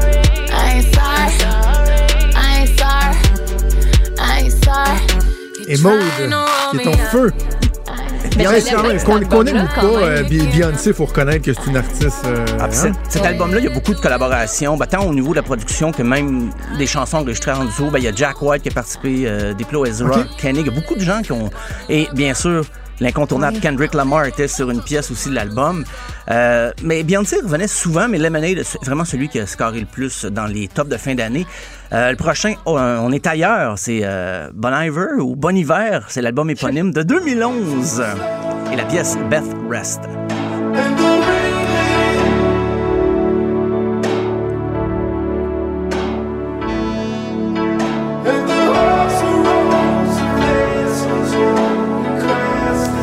Question pour toi, Stéphane. Dans ces, euh, ces palmarès-là, est-ce que c'est selon l'appréciation de la critique ou le nombre de copies vendues? Ah, c'est la critique. Ouais, j'aurais peut-être C'est vraiment la critique. C'est vraiment un Ouais. panel de- d'experts, en guillemets. C'est pas le vote populaire.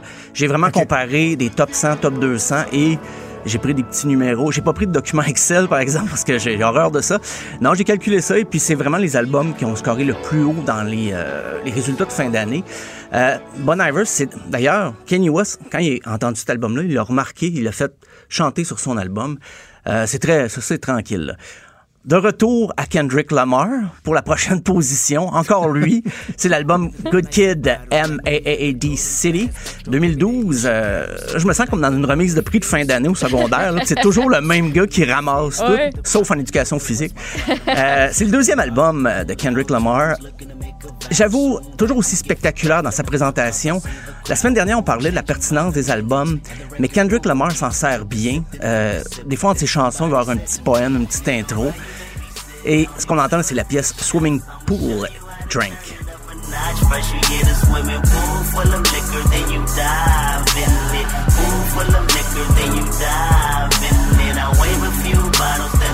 Mais je me rappelle être allée le voir au Festival d'été à Québec. Ah de- oui? Ouais, ben j'étais j'étais curieuse. Puis j'ai- j'ai j'ai pas tant trippé sur le, le gars, l'attitude, le spectacle. Je, je pense qu'il y avait eu des problèmes en plus, fait qu'il était un peu, euh, comment dire, Quoi, désagréable. L'autotune ne fonctionnait pas? Peut-être. Euh, encore dans le Un R&B. rappeur, si l'autotune ne fonctionne pas, ce qui annule le concert. C'est difficile, c'est difficile. Euh, toujours dans le R&B, un peu plus smooth, c'est Frank Ocean, l'album Channel Orange euh, de 2012. Frank Ocean, c'est encore un nom qui revient beaucoup, beaucoup pour la décennie. Euh, c'est très près des racines soul quand même de- du R&B. C'est la, la pièce qu'on va écouter, Sweet Life. You've had a landscaper and a housekeeper since you were born. The sunshine always kept you warm. So why see the world? You got the plus de ton goût, hein, ça? C'est très colleux, très langoureux. euh, c'est un coquin, un coquin, Frank Mhm. Ocean. De retour à Kendrick Lamar? To Pimp a Butterfly, l'album non. de 2015. Trois- C'est- il y a trois albums dans le Ah, top ça, c'est 10 ma de la décennie. Trois albums, et c'est la pièce King Kunta qu'on a retenu. Un petit peu en rythme, bon groove. I'm mad. Ain't stressing. True Imagine friends. écouter ça. J'aime vraiment les moves de I was groove en studio. Ah ouais, tu connais les paroles toutes, up. toutes, là. La seule que je connais. Mais c'est, c'est, c'est drôle, dans les vidéos que j'ai choisies pour les extraits, je pense qu'il y a 8 vidéos sur 10 que c'est quelqu'un qui nage dans l'argent et puis avec des filles en maillot de bain Ouais. autour. C'est, c'est assez répétitif. sexy, là, ouais, ça. l'esthétique des clips euh, se répète beaucoup. Euh, sinon, ben, Kanye West. Que serait une décennie sans Kanye West? My Beautiful Dark Twisted Fantasy, l'album de 2010. Moi, je dois avouer que je préfère ce Kanye West que celui qui est devenu un preacher euh, qui s'auto-congratule. C'est la, on va Change de écouter la, nom. la pièce Power. Everybody we rollin' with some light skinned girls and some jelly rollers. In this white man world, we the ones chosen. So good night, cool world. I see you in the morning. Huh? I see you in the morning. This is way too much. I need quand même assez loin du gospel que fait des deux derniers albums. ça, Joe.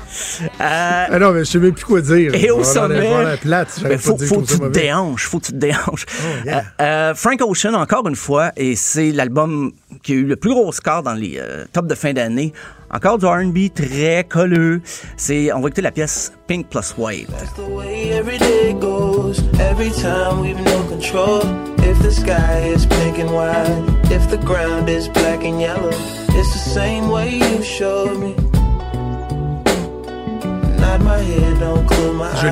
C'est l'album Blonde 2000. 16. Mais parmi ceux qui ont bien figuré, parce que quand même, j'aurais pu faire un top de 100 mots aussi, mais Lana Del Rey, Born to Die, c'est revenu souvent. Arctic Monkeys, AM, souvent. David Bowie, son dernier album, Black Star. Beach House, Teen Dream. Kenny West, Jesus aussi, il faut le dire. Euh, Rihanna, Anti, c'est revenu souvent. Grimes, Art Angels, Vampire Weekend, Modern Vampires of the City. Euh, Solange, A Seat at the Table. M83, Hurry Up, We're Dreaming, Tame Impala, Lonerism, ça, me- ça me fait plaisir, j'étais content qu'il soit là. Ouais. Japan Droid, Celebration Rock, Jay-Z, Kanye West, Watch the Throne, c'est revenu souvent. Chances, euh, Chance the Rapper, Acid Rap, Arcade Fire, The Suburbs. Oui, Hey. ouais, c'est revenu quand même, mais pas aussi élevé que les chansons qu'on a entendues, que les albums qu'on a entendus. Y a-tu de la pop, des fois, genre un petit Taylor Swift, un petit. Non, mais du rock, il n'y a pas de rock. Il n'y a pas de rock, il n'y a pas beaucoup de a rock. zéro. Euh, Arcade Fire, c'est à peu près ce qui se rapproche le plus du rock.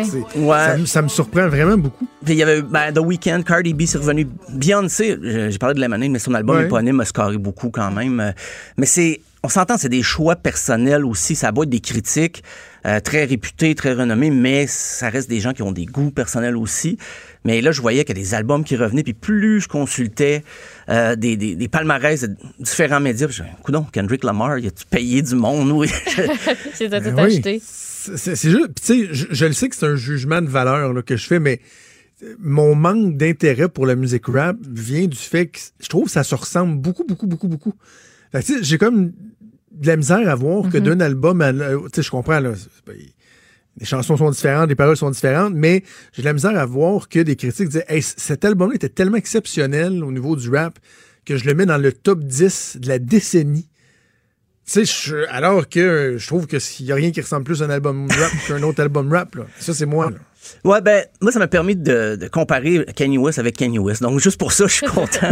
non, mais pour vrai, c'est avec lui, j'ai trouvé que, OK, en 10 ans, il a quand même changé beaucoup. Je vais lui donner ça, euh, même si j'ai- pas besoin de lui donner quoi que ce soit. Il y a déjà pas mal de choses.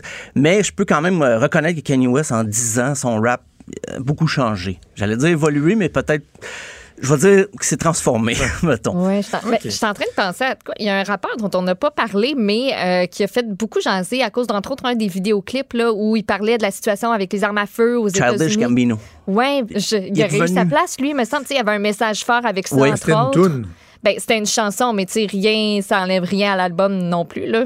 J'imagine que c'était pas la seule bonne pièce qu'il y avait là-dessus, mais ne serait-ce que pour ça, je pense que. Je l'ai lu à quelques reprises, il était là, mais il était pas très haut. Il était pas Ouais. aussi haut que les, les- les- une espèce de. les grandes stars. Ouais, c'est ça. Les mais- grandes euh, stars comme Kendrick Lamar. disons, Kendrick Lamar, Euh, CV bien rempli. Merci pour ce beau tour, euh, Stéphane. plaisir. On fait ça demain. À salut. demain. Franchement dit. Jonathan Trudeau. Et Maude Boutet. Appelez ou textez au 187 Cube Radio 1877 827 2346. Cube Radio. Cube Radio. On accueille Joanie Gontier qui est en studio à Montréal avec Maude. Salut Joanie. Salut Joe, comment ça va? Ça va très bien, merci. On est dans le sprint final Oui. du magasinage du temps des fêtes et euh, c'est ce dont tu vas nous parler, notamment le magasinage en ligne sur les heures de travail. Exactement. Ça, je vais y revenir dans quelques instants. On va parler de ça assurément, mais je veux aussi qu'on parle de cadeaux. Vous commencez, vous, Maude et Jonathan, votre magasinage du temps des fêtes. À quel moment? Puis est-ce que vous achetez beaucoup de cadeaux? Moi, cette année, j'ai commencé au Black Friday. Contrairement à d'habitude, là, je sais pas, il y a une bulle qui m'a allumé puis qui a dit ben voyons, t'es bien niaiseuse de pas en profiter.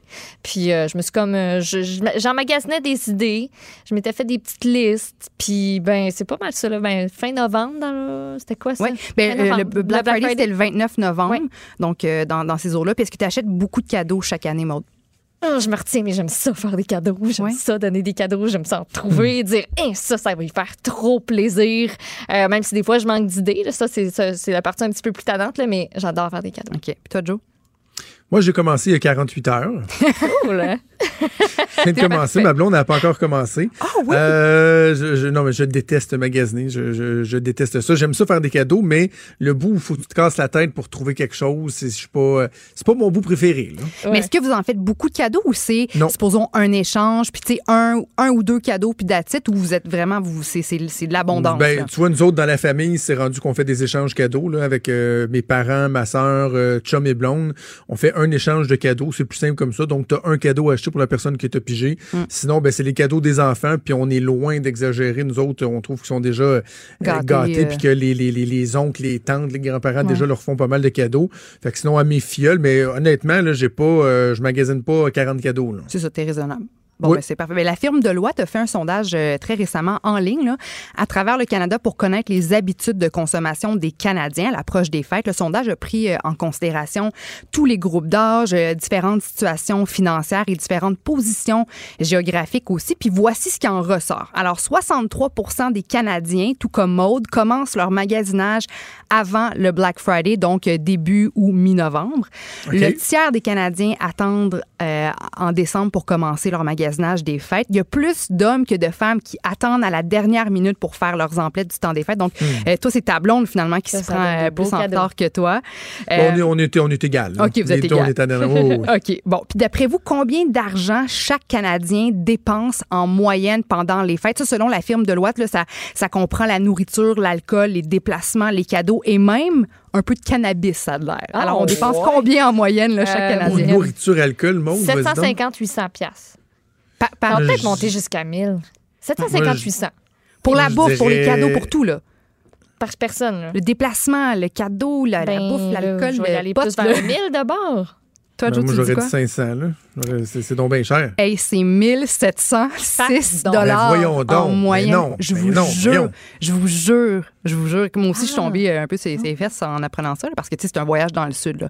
Euh, Oui, c'est- mais là, s'il calcule les trois repas par jour que tu prends pendant tout le temps des fêtes, plus. Hey, mais euh, écoute, l'autre fois, j'ai reçu ma belle-mère pour le brunch chez nous, là, puis ça m'a coûté comme 200 pièces. Moi, j'ai j'ai tellement peur que mon monde manque de quoi. Je veux tellement que tout le monde Ouais. ait un petit peu de tout. Ouais. Des croissants, des bines, des saucisses, des œufs, les brioches, ta, ta, ta. Hey, ça monte vite. là. Puis quand on est, on, est, on est une petite gang, mais après ça, il y a de l'alcool qui rentre là-dedans, puis ça coûte plus cher. D'ailleurs, selon euh, des données récoltées par CIBC en 2017, le tiers des Canadiens perdraient la maîtrise de leurs dépenses pendant les fêtes. Puis 38% des Canadiens auraient déjà modifié une tradition du temps des fêtes afin de diminuer le stress puis les dépenses. Puis moi, j'étais un petit peu, je suis un peu noir ou blanc dans la vie. Donc, quand je commence à dépenser à faire des cadeaux, puis si, sais, la seconde que j'ai dépassé mon budget, j'ai le fameux tant, ben, tant qu'à y tant qu'à avoir déjà Ouais. busté mon, mon, mon budget, ben, moi, y aller all-in. Est-ce que vous, le stress financier, c'est quelque chose que, euh, auquel vous êtes confronté pendant la période des fêtes? Il faudrait, peut-être qu'il faudrait plus. J'ai tellement pas regardé comment je dépensais cette année. là. C'est c'est vraiment niaiseux. C'est Je le maudit dit, carte de crédit. Hey, Ouais. ça, c'est. Ben oui.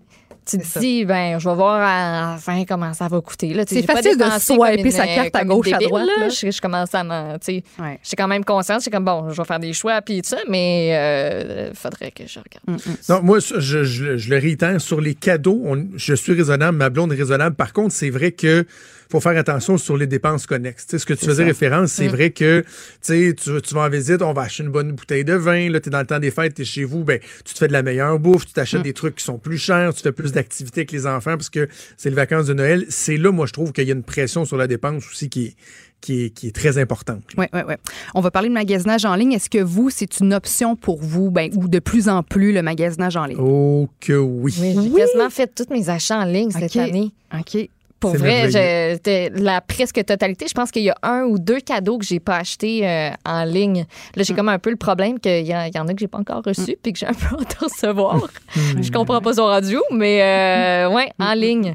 Bien, toujours selon le, le rapport 2019 de la firme Deloitte, le magasinage en ligne, ça continue de gagner du terrain. 38% des Canadiens préféraient faire leur magasinage des fêtes en ligne. Et chez les 18 à 34 ans, ça grimperait à 48% Et quel est le site de magasinage en ligne préféré des Canadiens, selon vous? Amazon. That's right, boy. That's right. C'est ça, c'est Amazon. c'est Amazon. Euh, Hey, mais je, je te raconte une anecdote. J'ai un cadeau que j'ai acheté pour mon, euh, mon filleul, OK? Euh, ma sœur me dit, ah, il veut telle, telle, telle affaire, puis euh, je, je, je nommerai pas le magasin. Un magasin d'électronique euh, connu, là, euh, populaire. Et là, je dis, ah, OK, je peux le commander en ligne là. Puis juste pour le fun, je vais aller voir sur Amazon, il est combien. Pour quelque chose qui valait euh, un peu en bas de 80 là, il était 20 pièces moins cher sur Amazon. c'est ça. Ah Hey, c'est une méchante différence. là. Je veux Ouais, bien ouais, aller ouais. l'acheter dans le magasin, là, mais c'était 20 pièces de plus, puis j'avais la livraison payée. Pour l'échange de cadeaux, il fallait que j'achète un espèce de, de livre de cuisine. C'est ça que la, la personne que j'ai pigé a choisi. J'ai regardé sur Amazon, contrairement en librairie, il y avait quasiment 15, il y avait 15 pièces de moins. Ouais, je sais. Mais c'est- c'est ça, fait que c'est- c'est moins cher. Puis en plus, c'est que moi, je sais pas si. Tu sais, récemment, je suis allée dans un centre d'achat, là, un samedi euh, gris, là, c'était l'enfer. Impossible de faire, euh, de mettre un pied devant l'autre. Il y avait du monde, du monde, Il du fait monde. chaud, t'as ton Ah, c'est- moi, ça me c'est rend vraiment agressive. Donc, c'est vrai que c'est petit, on peut rester en pyjama à la maison, commander nos trucs en ligne, ça coûte moins cher euh, en plus. Euh, mais sauf que l'affaire, c'est que de plus en plus de gens, comme, comme ça gagne du terrain, le magasinage en ligne, de plus en plus de gens profitent des heures de bureau pour faire leur magasinage. Il y a un Ouais. Sondage, justement, qui a été fait sur euh, 2000 consommateurs. C'est la firme américaine Harris Poll euh, qui a fait ce sondage-là. Et le résultat, c'est que 69 des gens magasinent en ligne, des Américains, là, magasinent en ligne sur les heures de bureau. Et le pourcentage grimpe à 81 quand il est question des milléniaux. Donc, si Oh, on, trans- ouais. on transpose ces données-là à l'échelle du pays, ça commence à faire du monde en titi qui font autre chose que travailler sur les heures du travail. Et c'est sûr que ça augmente, comme je le disais, année après année. Puis c'est toujours pire durant la période des fêtes. Donc, c'est à ce moment-là que les employeurs devraient commencer à s'inquiéter un peu. Et selon euh, la firme Harris Poll, en ce moment, aux États-Unis, pour les achats du temps des fêtes, il y a un dollar sur cinq qui est dépensé en ligne. Puis c'est le fun, le magasin en ligne, mais en même temps, c'est pas, c'est pas l'option la plus écologique parce qu'on se fait venir des trucs de d'autres pays. Il y a le transport aérien Ouais. ou par bateau. Donc, comme 2019 a tellement une année où il y a eu une grosse réflexion sur le climat, sur l'écologie, ben ce serait le fun de commencer à avoir aussi une réflexion sur nos habitudes, nos traditions du temps des fêtes pour voir qu'est-ce qu'on peut pas changer ici et là pour, euh, pour euh, avoir un, un- un moins gros impact euh, écologique. Oui, je sais qu'il y en a qui font, qui font des efforts, euh, comme ma collègue Antonine Yaccarini, elle ajoute, on en a même parlé, là, elle, euh, elles se sont fixés un objectif de 80% de contenu québécois dans les cadeaux, mais en même temps, je me dis, tu sais, Noël, c'est le bout de l'année où tu as envie de pas te sentir C'est de pas te- Ouais. mais, mais il faut avoir une sensibilité. faut avoir une. Eh, sensibilité. mais- oui, mais Joe, euh, juste en Grande-Bretagne, il y a l'équivalent de 365 000 kilomètres de papier emballage qui se retrouvent au vidange, un milliard de cartes de Noël qui sont jetées. Puis selon Amazon, chaque personne reçoit en moyenne 17 cadeaux. Puis 20 des cadeaux qu'on reçoit se retrouveraient au vidange dès le Boxing Day. Donc, on a quand même, il y a certainement des endroits où on peut s'améliorer pour consommer moins et euh, par conséquent pour moins gaspiller aussi euh, pendant le temps des fêtes. Absolument. Hey, Joanie, on se retrouve vendredi Yes. pour la dernière de l'année. Un gros merci, Oui, à, merci toi. à toi. Déjà tout le temps qu'on avait. Maude, on se donne rendez-vous Bye bye. euh, demain. Merci, merci à toi, Joanie. Également à Mathieu. Cette émission est maintenant disponible en podcast. Rendez-vous dans la section balado de l'application ou du site cube.radio pour une écoute sur mesure en tout temps. Cube Radio, autrement dit. Et maintenant, autrement écouté.